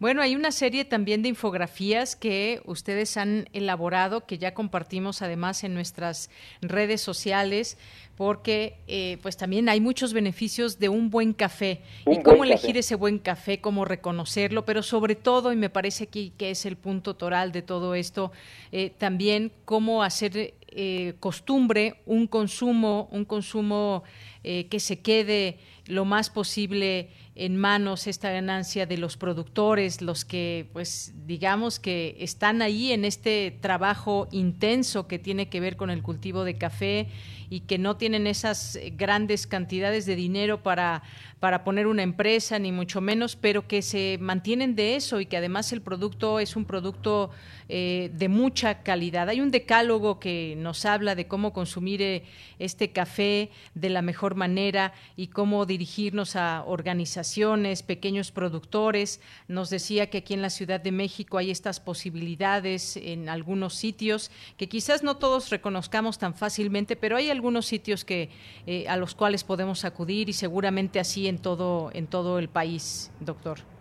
Sí, afortunadamente cada vez eh, se va teniendo eh, posibilidad de adquirir este café en varios puntos de la Ciudad de México que son cafeterías montadas por chicos y chicas que están haciendo su esfuerzo y hay que darle la oportunidad porque son empleos para los jóvenes. Del otro lado, también hay jóvenes hijos de productores que se están conectando con esos chicos para enviarles el café de manera continua. Porque un café eh, molido hoy, eh, tres días después, tiene todo el potencial, todo el sabor. Después ya va bajando su tanto su sabor como su olor. Entonces hay que consumir en fresco. Por eso decimos, eh, compre un cuartito, compre medio kilo para que lo consuma en esa semana, no más. Y eh, en tanto usted compra en los centros comerciales esa bolsa de café en lo que lo enviaron, lo pasaron por almacén, lo sacaron a, a Anaquel, usted lo compra, ya pasó dos, tres meses, es un café, eh, eh, en buenos términos, un café viejo. Efectivamente. Bueno, pues doctor, ha sido un gusto platicar con usted en esta ocasión. Yo insisto en estas, eh, en este trabajo que han hecho también a través de infografías que nos da cuenta de la importancia de consumir café eh, de organizaciones y pequeños productores, cómo elegir el grado de tueste según el gusto. Ahí está la infografía el tipo de eh, molido según el método de preparación y más. Así que ya lo pueden encontrar a través de nuestras redes sociales. Y por lo pronto, pues, doctor, muchas gracias por haber estado aquí con nosotros en Prisma RU de Radio UNAM. Un gusto y esperamos estar pronto. Gracias, claro que sí, doctor Obeimar Valente Herrera Hernández, coordinador del Grupo de Investigación de Ecosur en las zonas cafetaleras. Del cielo una jarita de queso blanco y al sur una montaña de berro y miel. Oh, oh, oh, Ojalá que llueva café.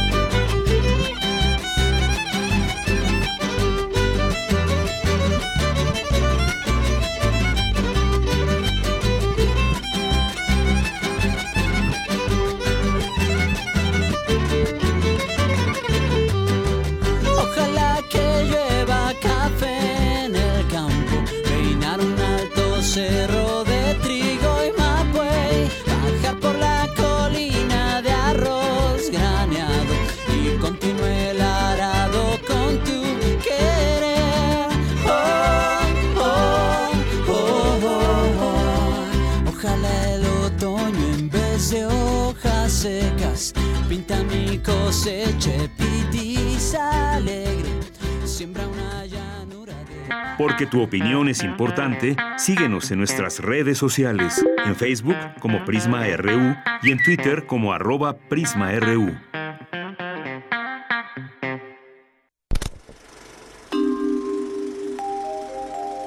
Cine Maedro.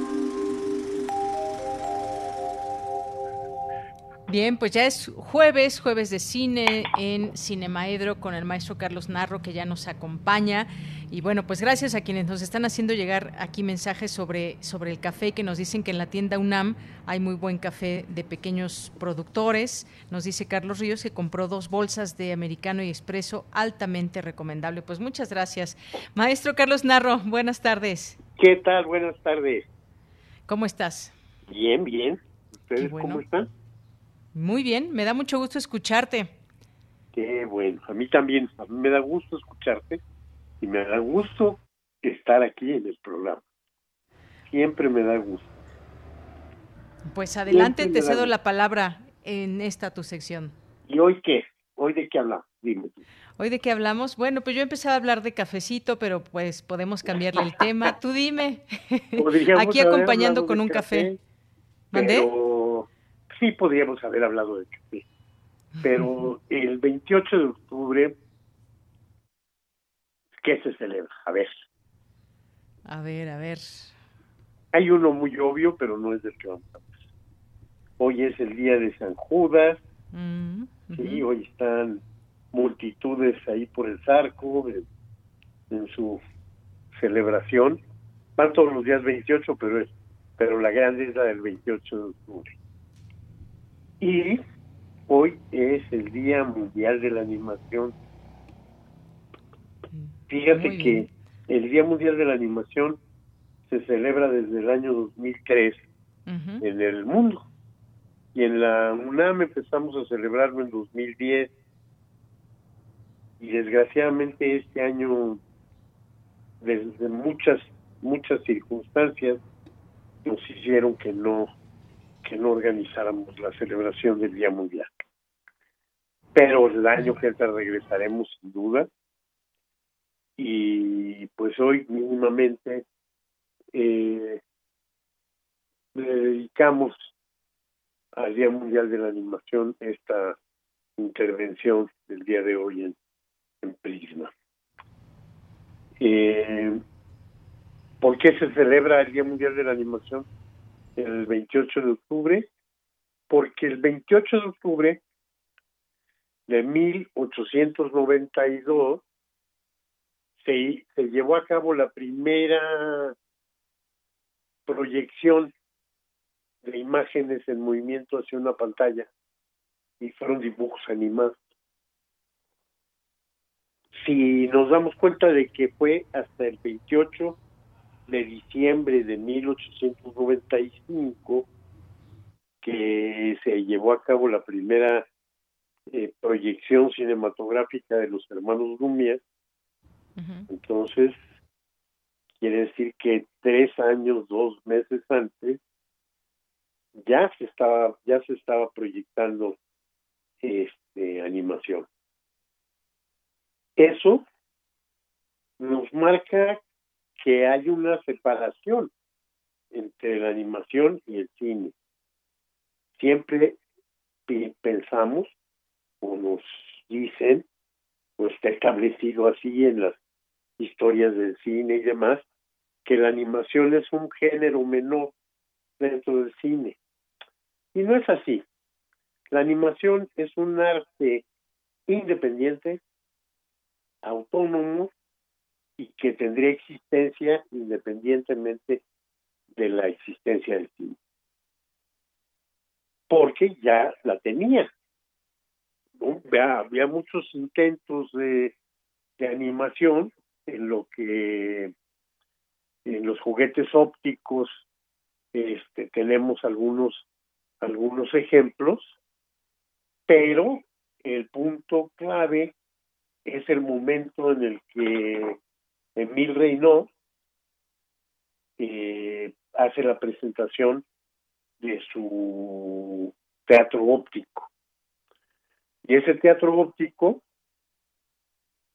tomaba como punto de partida un invento precioso anterior también del propio Reynaud. Reynaud había eh, desarrollado ya algo a lo que bautizó como el praxinoscopio y que era un cilindro con espejos, un cúmulo de espejos en el centro de, del, del tambor que alrededor del cilindro giraba y en la en la parte interna del, del tambor se colocaban pequeñas animaciones muy pequeñas muy pequeñas casi siempre eran un ciclo muy simple algo que volviera a empezar donde donde terminaba no de tal manera que pudiera darse la la vuelta y entonces pues ya tendríamos ahí, por ejemplo, eh, un caballo saltando un obstáculo que se convertía en las demás vueltas en muchos o en una serie de, obstáculos o una bailarina o un este eh, equilibrista sobre una cuerda en fin muchas pequeñas tiras de papel que nos daban esa, esas, esas primeras animaciones. Pero Emil Reino no se conformó con, con esas eh, con esas primeras animaciones, con esa con ese primer triunfo de, movimiento.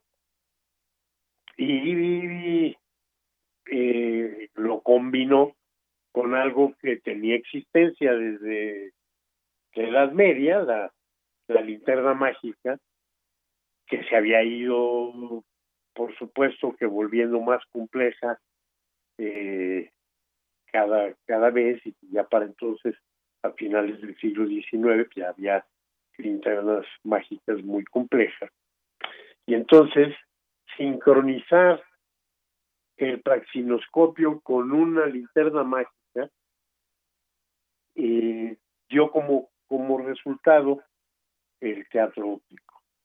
Pero que además no solo la imagen ya se proyectaba en una pantalla, sino que también podía desarrollar este, animaciones más complejas, incluso animaciones narrativas ya con una cierta historia y alguna de estas animaciones existe aún, pues, ¿no? Se, ha rescatado, que es el pobre Pierrot, una de estas primeras animaciones con las que Emile Reynaud sorprendió a los franceses en el Museo Grévin y durante varios años eh, con un gran éxito.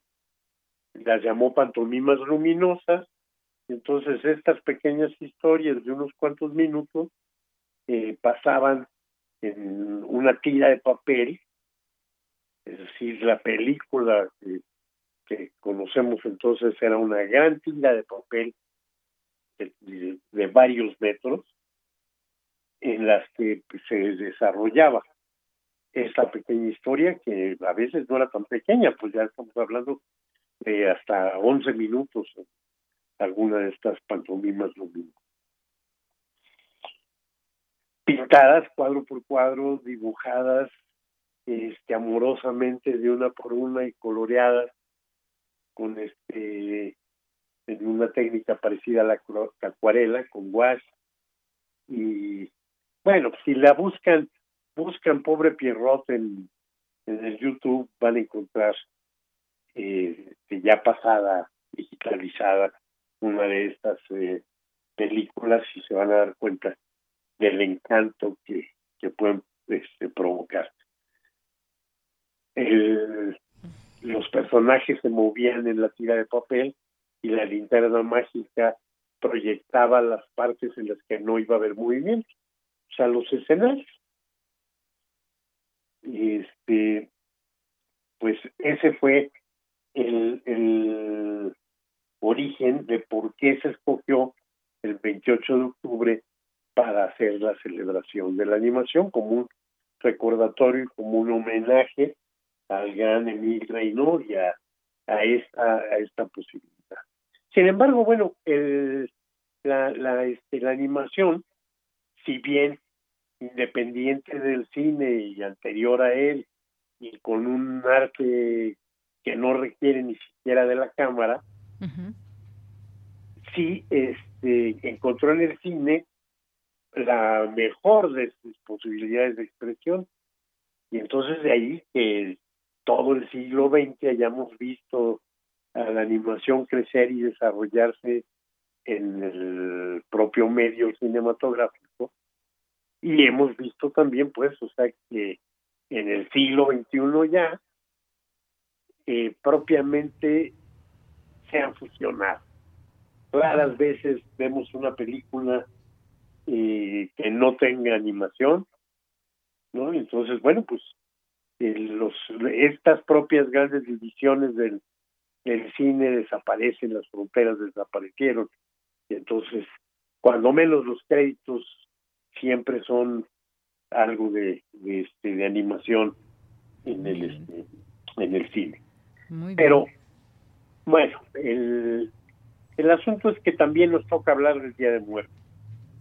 Y la animación ha sido muy importante también eh, para ella ha sido muy importante el Día de Muertos mexicano y ha habido una gran cantidad de cortometrajes, series comerciales y demás, que han recurrido a la celebración de muertos mexicana para este para aparecer.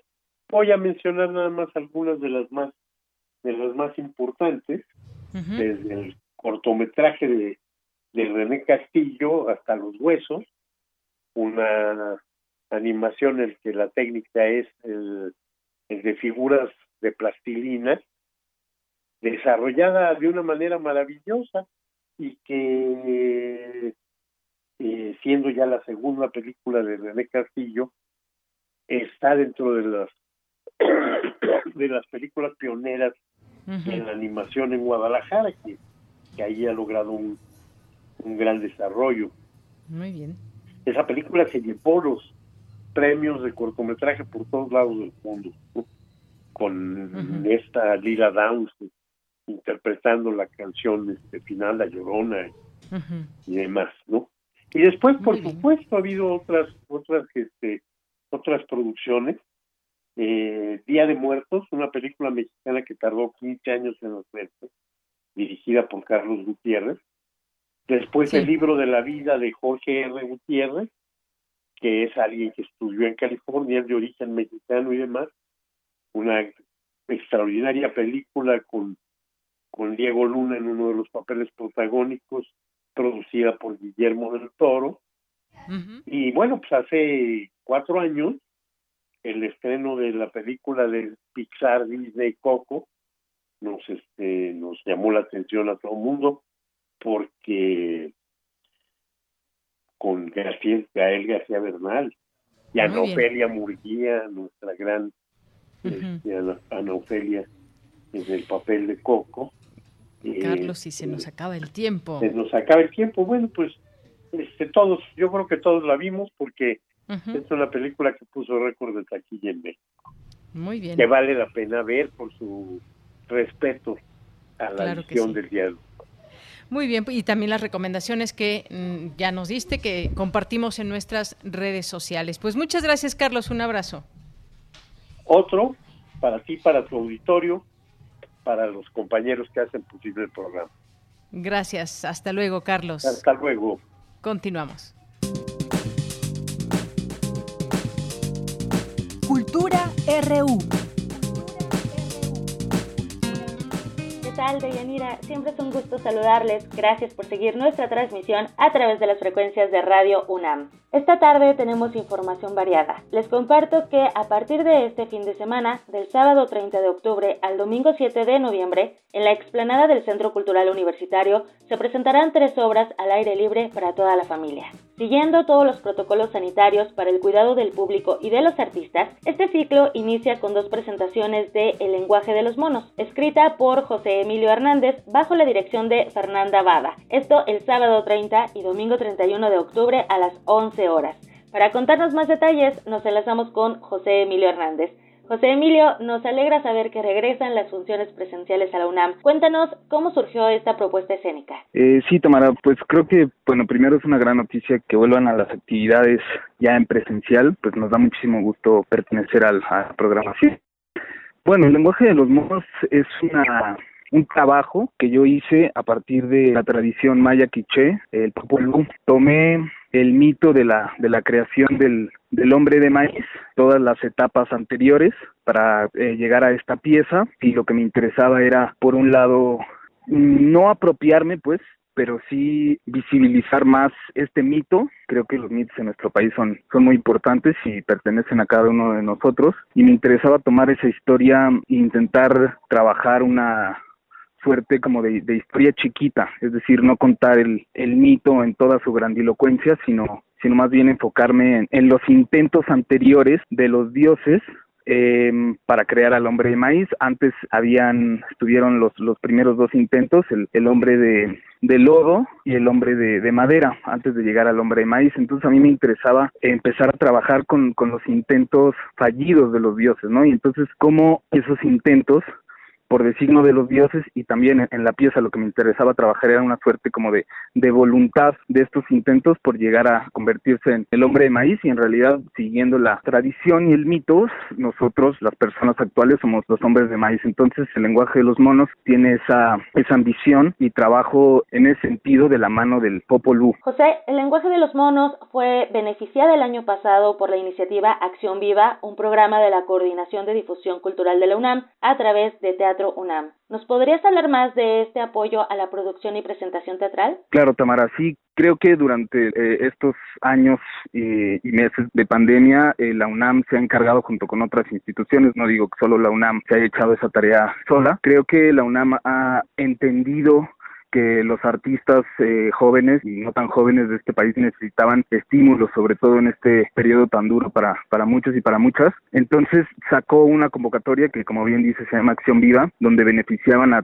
tres proyectos y nosotros, sin dudarlo, postulamos, la verdad, no con la certeza de quedar, porque sabemos que son también convocatorias muy muy competidas y por fortuna eh, fuimos seleccionados y, y, pues la verdad es que sin el apoyo del de la UNAM, tanto institucionalmente como creativamente, pues no hubiéramos llegado a, a donde estamos ahora y, y, ha sido muy muy grato trabajar junto con la gente de la UNAM y, y, con la coordinación que este proyecto crezca y se desarrolle lo más que se pueda. Y así será. Entonces tenemos una cita el sábado 30 y domingo 31 de octubre a las 11 horas en la explanada del Centro Cultural Universitario para disfrutar de la teatralidad, de ese momento de comunión que nos ofrecen las artes vivas y también el lenguaje de los monos escrita por ti. José Emilio Hernández, gracias por tomar la llamada. Eh, muchas gracias, Tamara. Eh, los esperamos este este próximo fin de semana y nos dará mucho gusto vernos. que es el cuento que más cuento niña muy querida allá en el reino de los muertos. Una niña chiquitita, muy coqueta y chapeadita, era mejor conocida como la niña calaverita. Otra de las obras que se presentarán este fin de semana es Los cuentos de la Catrina una comedia familiar inspirada en el Día de los Muertos, el 30 de octubre a las 8 de la noche en formato digital. El dramaturgo Alan Pumian nos cuenta más de esta obra. Escuchemos. La fiesta de Día de Muertos en mi familia es una fiesta muy importante. Nos reunimos en casa de mi abuelita, mi abuelita monta una gran ofrenda que es más alta que todos nosotros y es, es una ofrenda muy grande que ocupa prácticamente la mitad de su sala, en donde están las fotos de todos los familiares que se nos han adelantado y donde también estamos los vivos porque mi abuelita colecciona calaveritas de yeso, de estas que venden en los mercados con diversas actividades, y entonces, de acuerdo a lo que nos ocurrió durante el año y las anécdotas que hay del año, ella va encontrando las calaveritas que retratan esos momentos. Entonces, cuando llegamos a la casa, es ver una ofrenda que está reflejando a los que ya se han ido a través de los retratos y a los que estamos presentes a través de las historias que van contando las calaveritas que ella tiene en su ofrenda. Eso fue un detonante para que mi mamá tuviera una inspiración para crear un personaje que se llama Mr. Treat y una interpretación de la Catrina donde justo habla de este sincretismo que comentas, el, cómo el Día de Muertos y el Halloween pueden interactuar y pueden estar presentes en nuestras vidas. Y a partir de esa inspiración que mi mamá tiene, en mí sale el chispazo de hacer esta historia que se llama Los Cuentos de la Catrina, en donde está este personaje presente que es Mr. Treat y, hay una familia que está muy ocupada y que tiene estas presiones muy actuales del trabajo y de, de, repente estar muy abrumados por el día a día y, y, no van a festejar el Día de Muertos. Es una obra muy divertida para toda la familia, eso es algo que nos, nos llena de mucha emoción, el saber que es una obra que se disfruta en todas las edades. Y cuando decimos todas es desde los más pequeños, pasando por adolescentes, los papás, los abuelitos, en verdad es una obra que tiene que tiene un corazón muy grande y que a lo largo de estos años, con la dirección de Laura Luz y las actuaciones de los elencos que hemos tenido oportunidad de conformar, ha ido creciendo en todos los sentidos. Y este año vamos a tener una función en streaming, lo que nos abre la posibilidad a que nos vean en todo el país, más allá de nuestras fronteras, con un elenco increíble encabezado por el maestro Mario Iván Martínez, Alicia Paola, Hamlet Ramírez, Jimena Párez, Eduardo Siqueiros, María Perroni Garza, Bastian Del Buy, un equipo que, que en verdad nosotros quedamos muy sorprendidos, muy emocionados con lo que hicieron en la producción para video, para streaming. Los cuentos de la Catrina se transmitirá el sábado a las 8 de la noche. Los boletos están disponibles en boletia.com.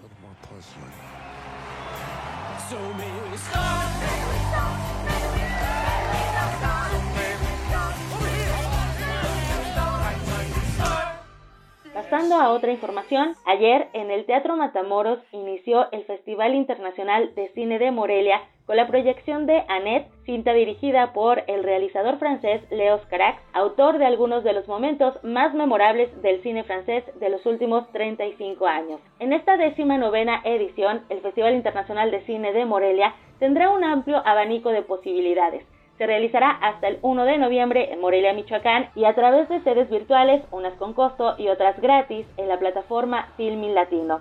Y les comparto que uno de los filmes que se presentarán en el marco de esta edición es Tengo un sueño, la película un documental que nos lleva a conocer de cerca los procesos de formación artística comunitaria que niñas, niños y jóvenes están protagonizando en distintas partes de México.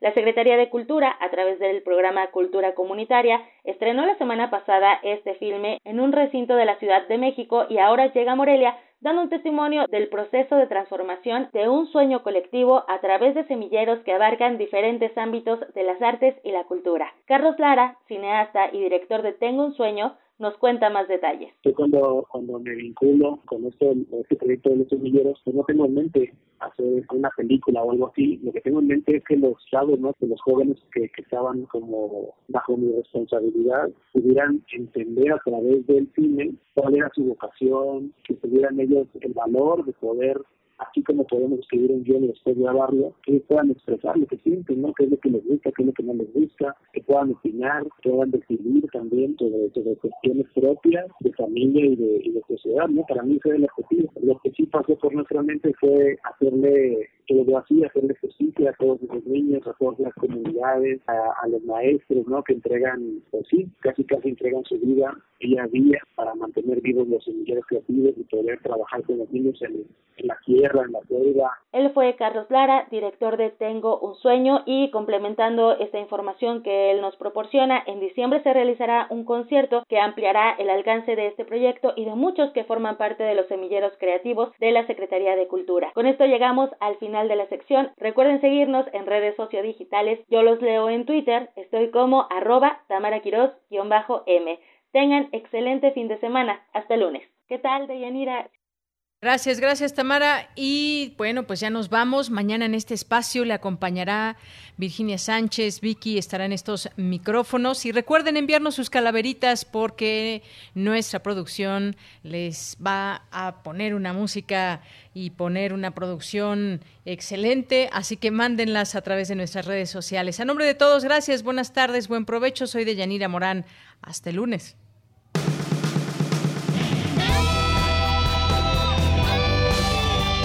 Prisma RU. Relatamos al mundo.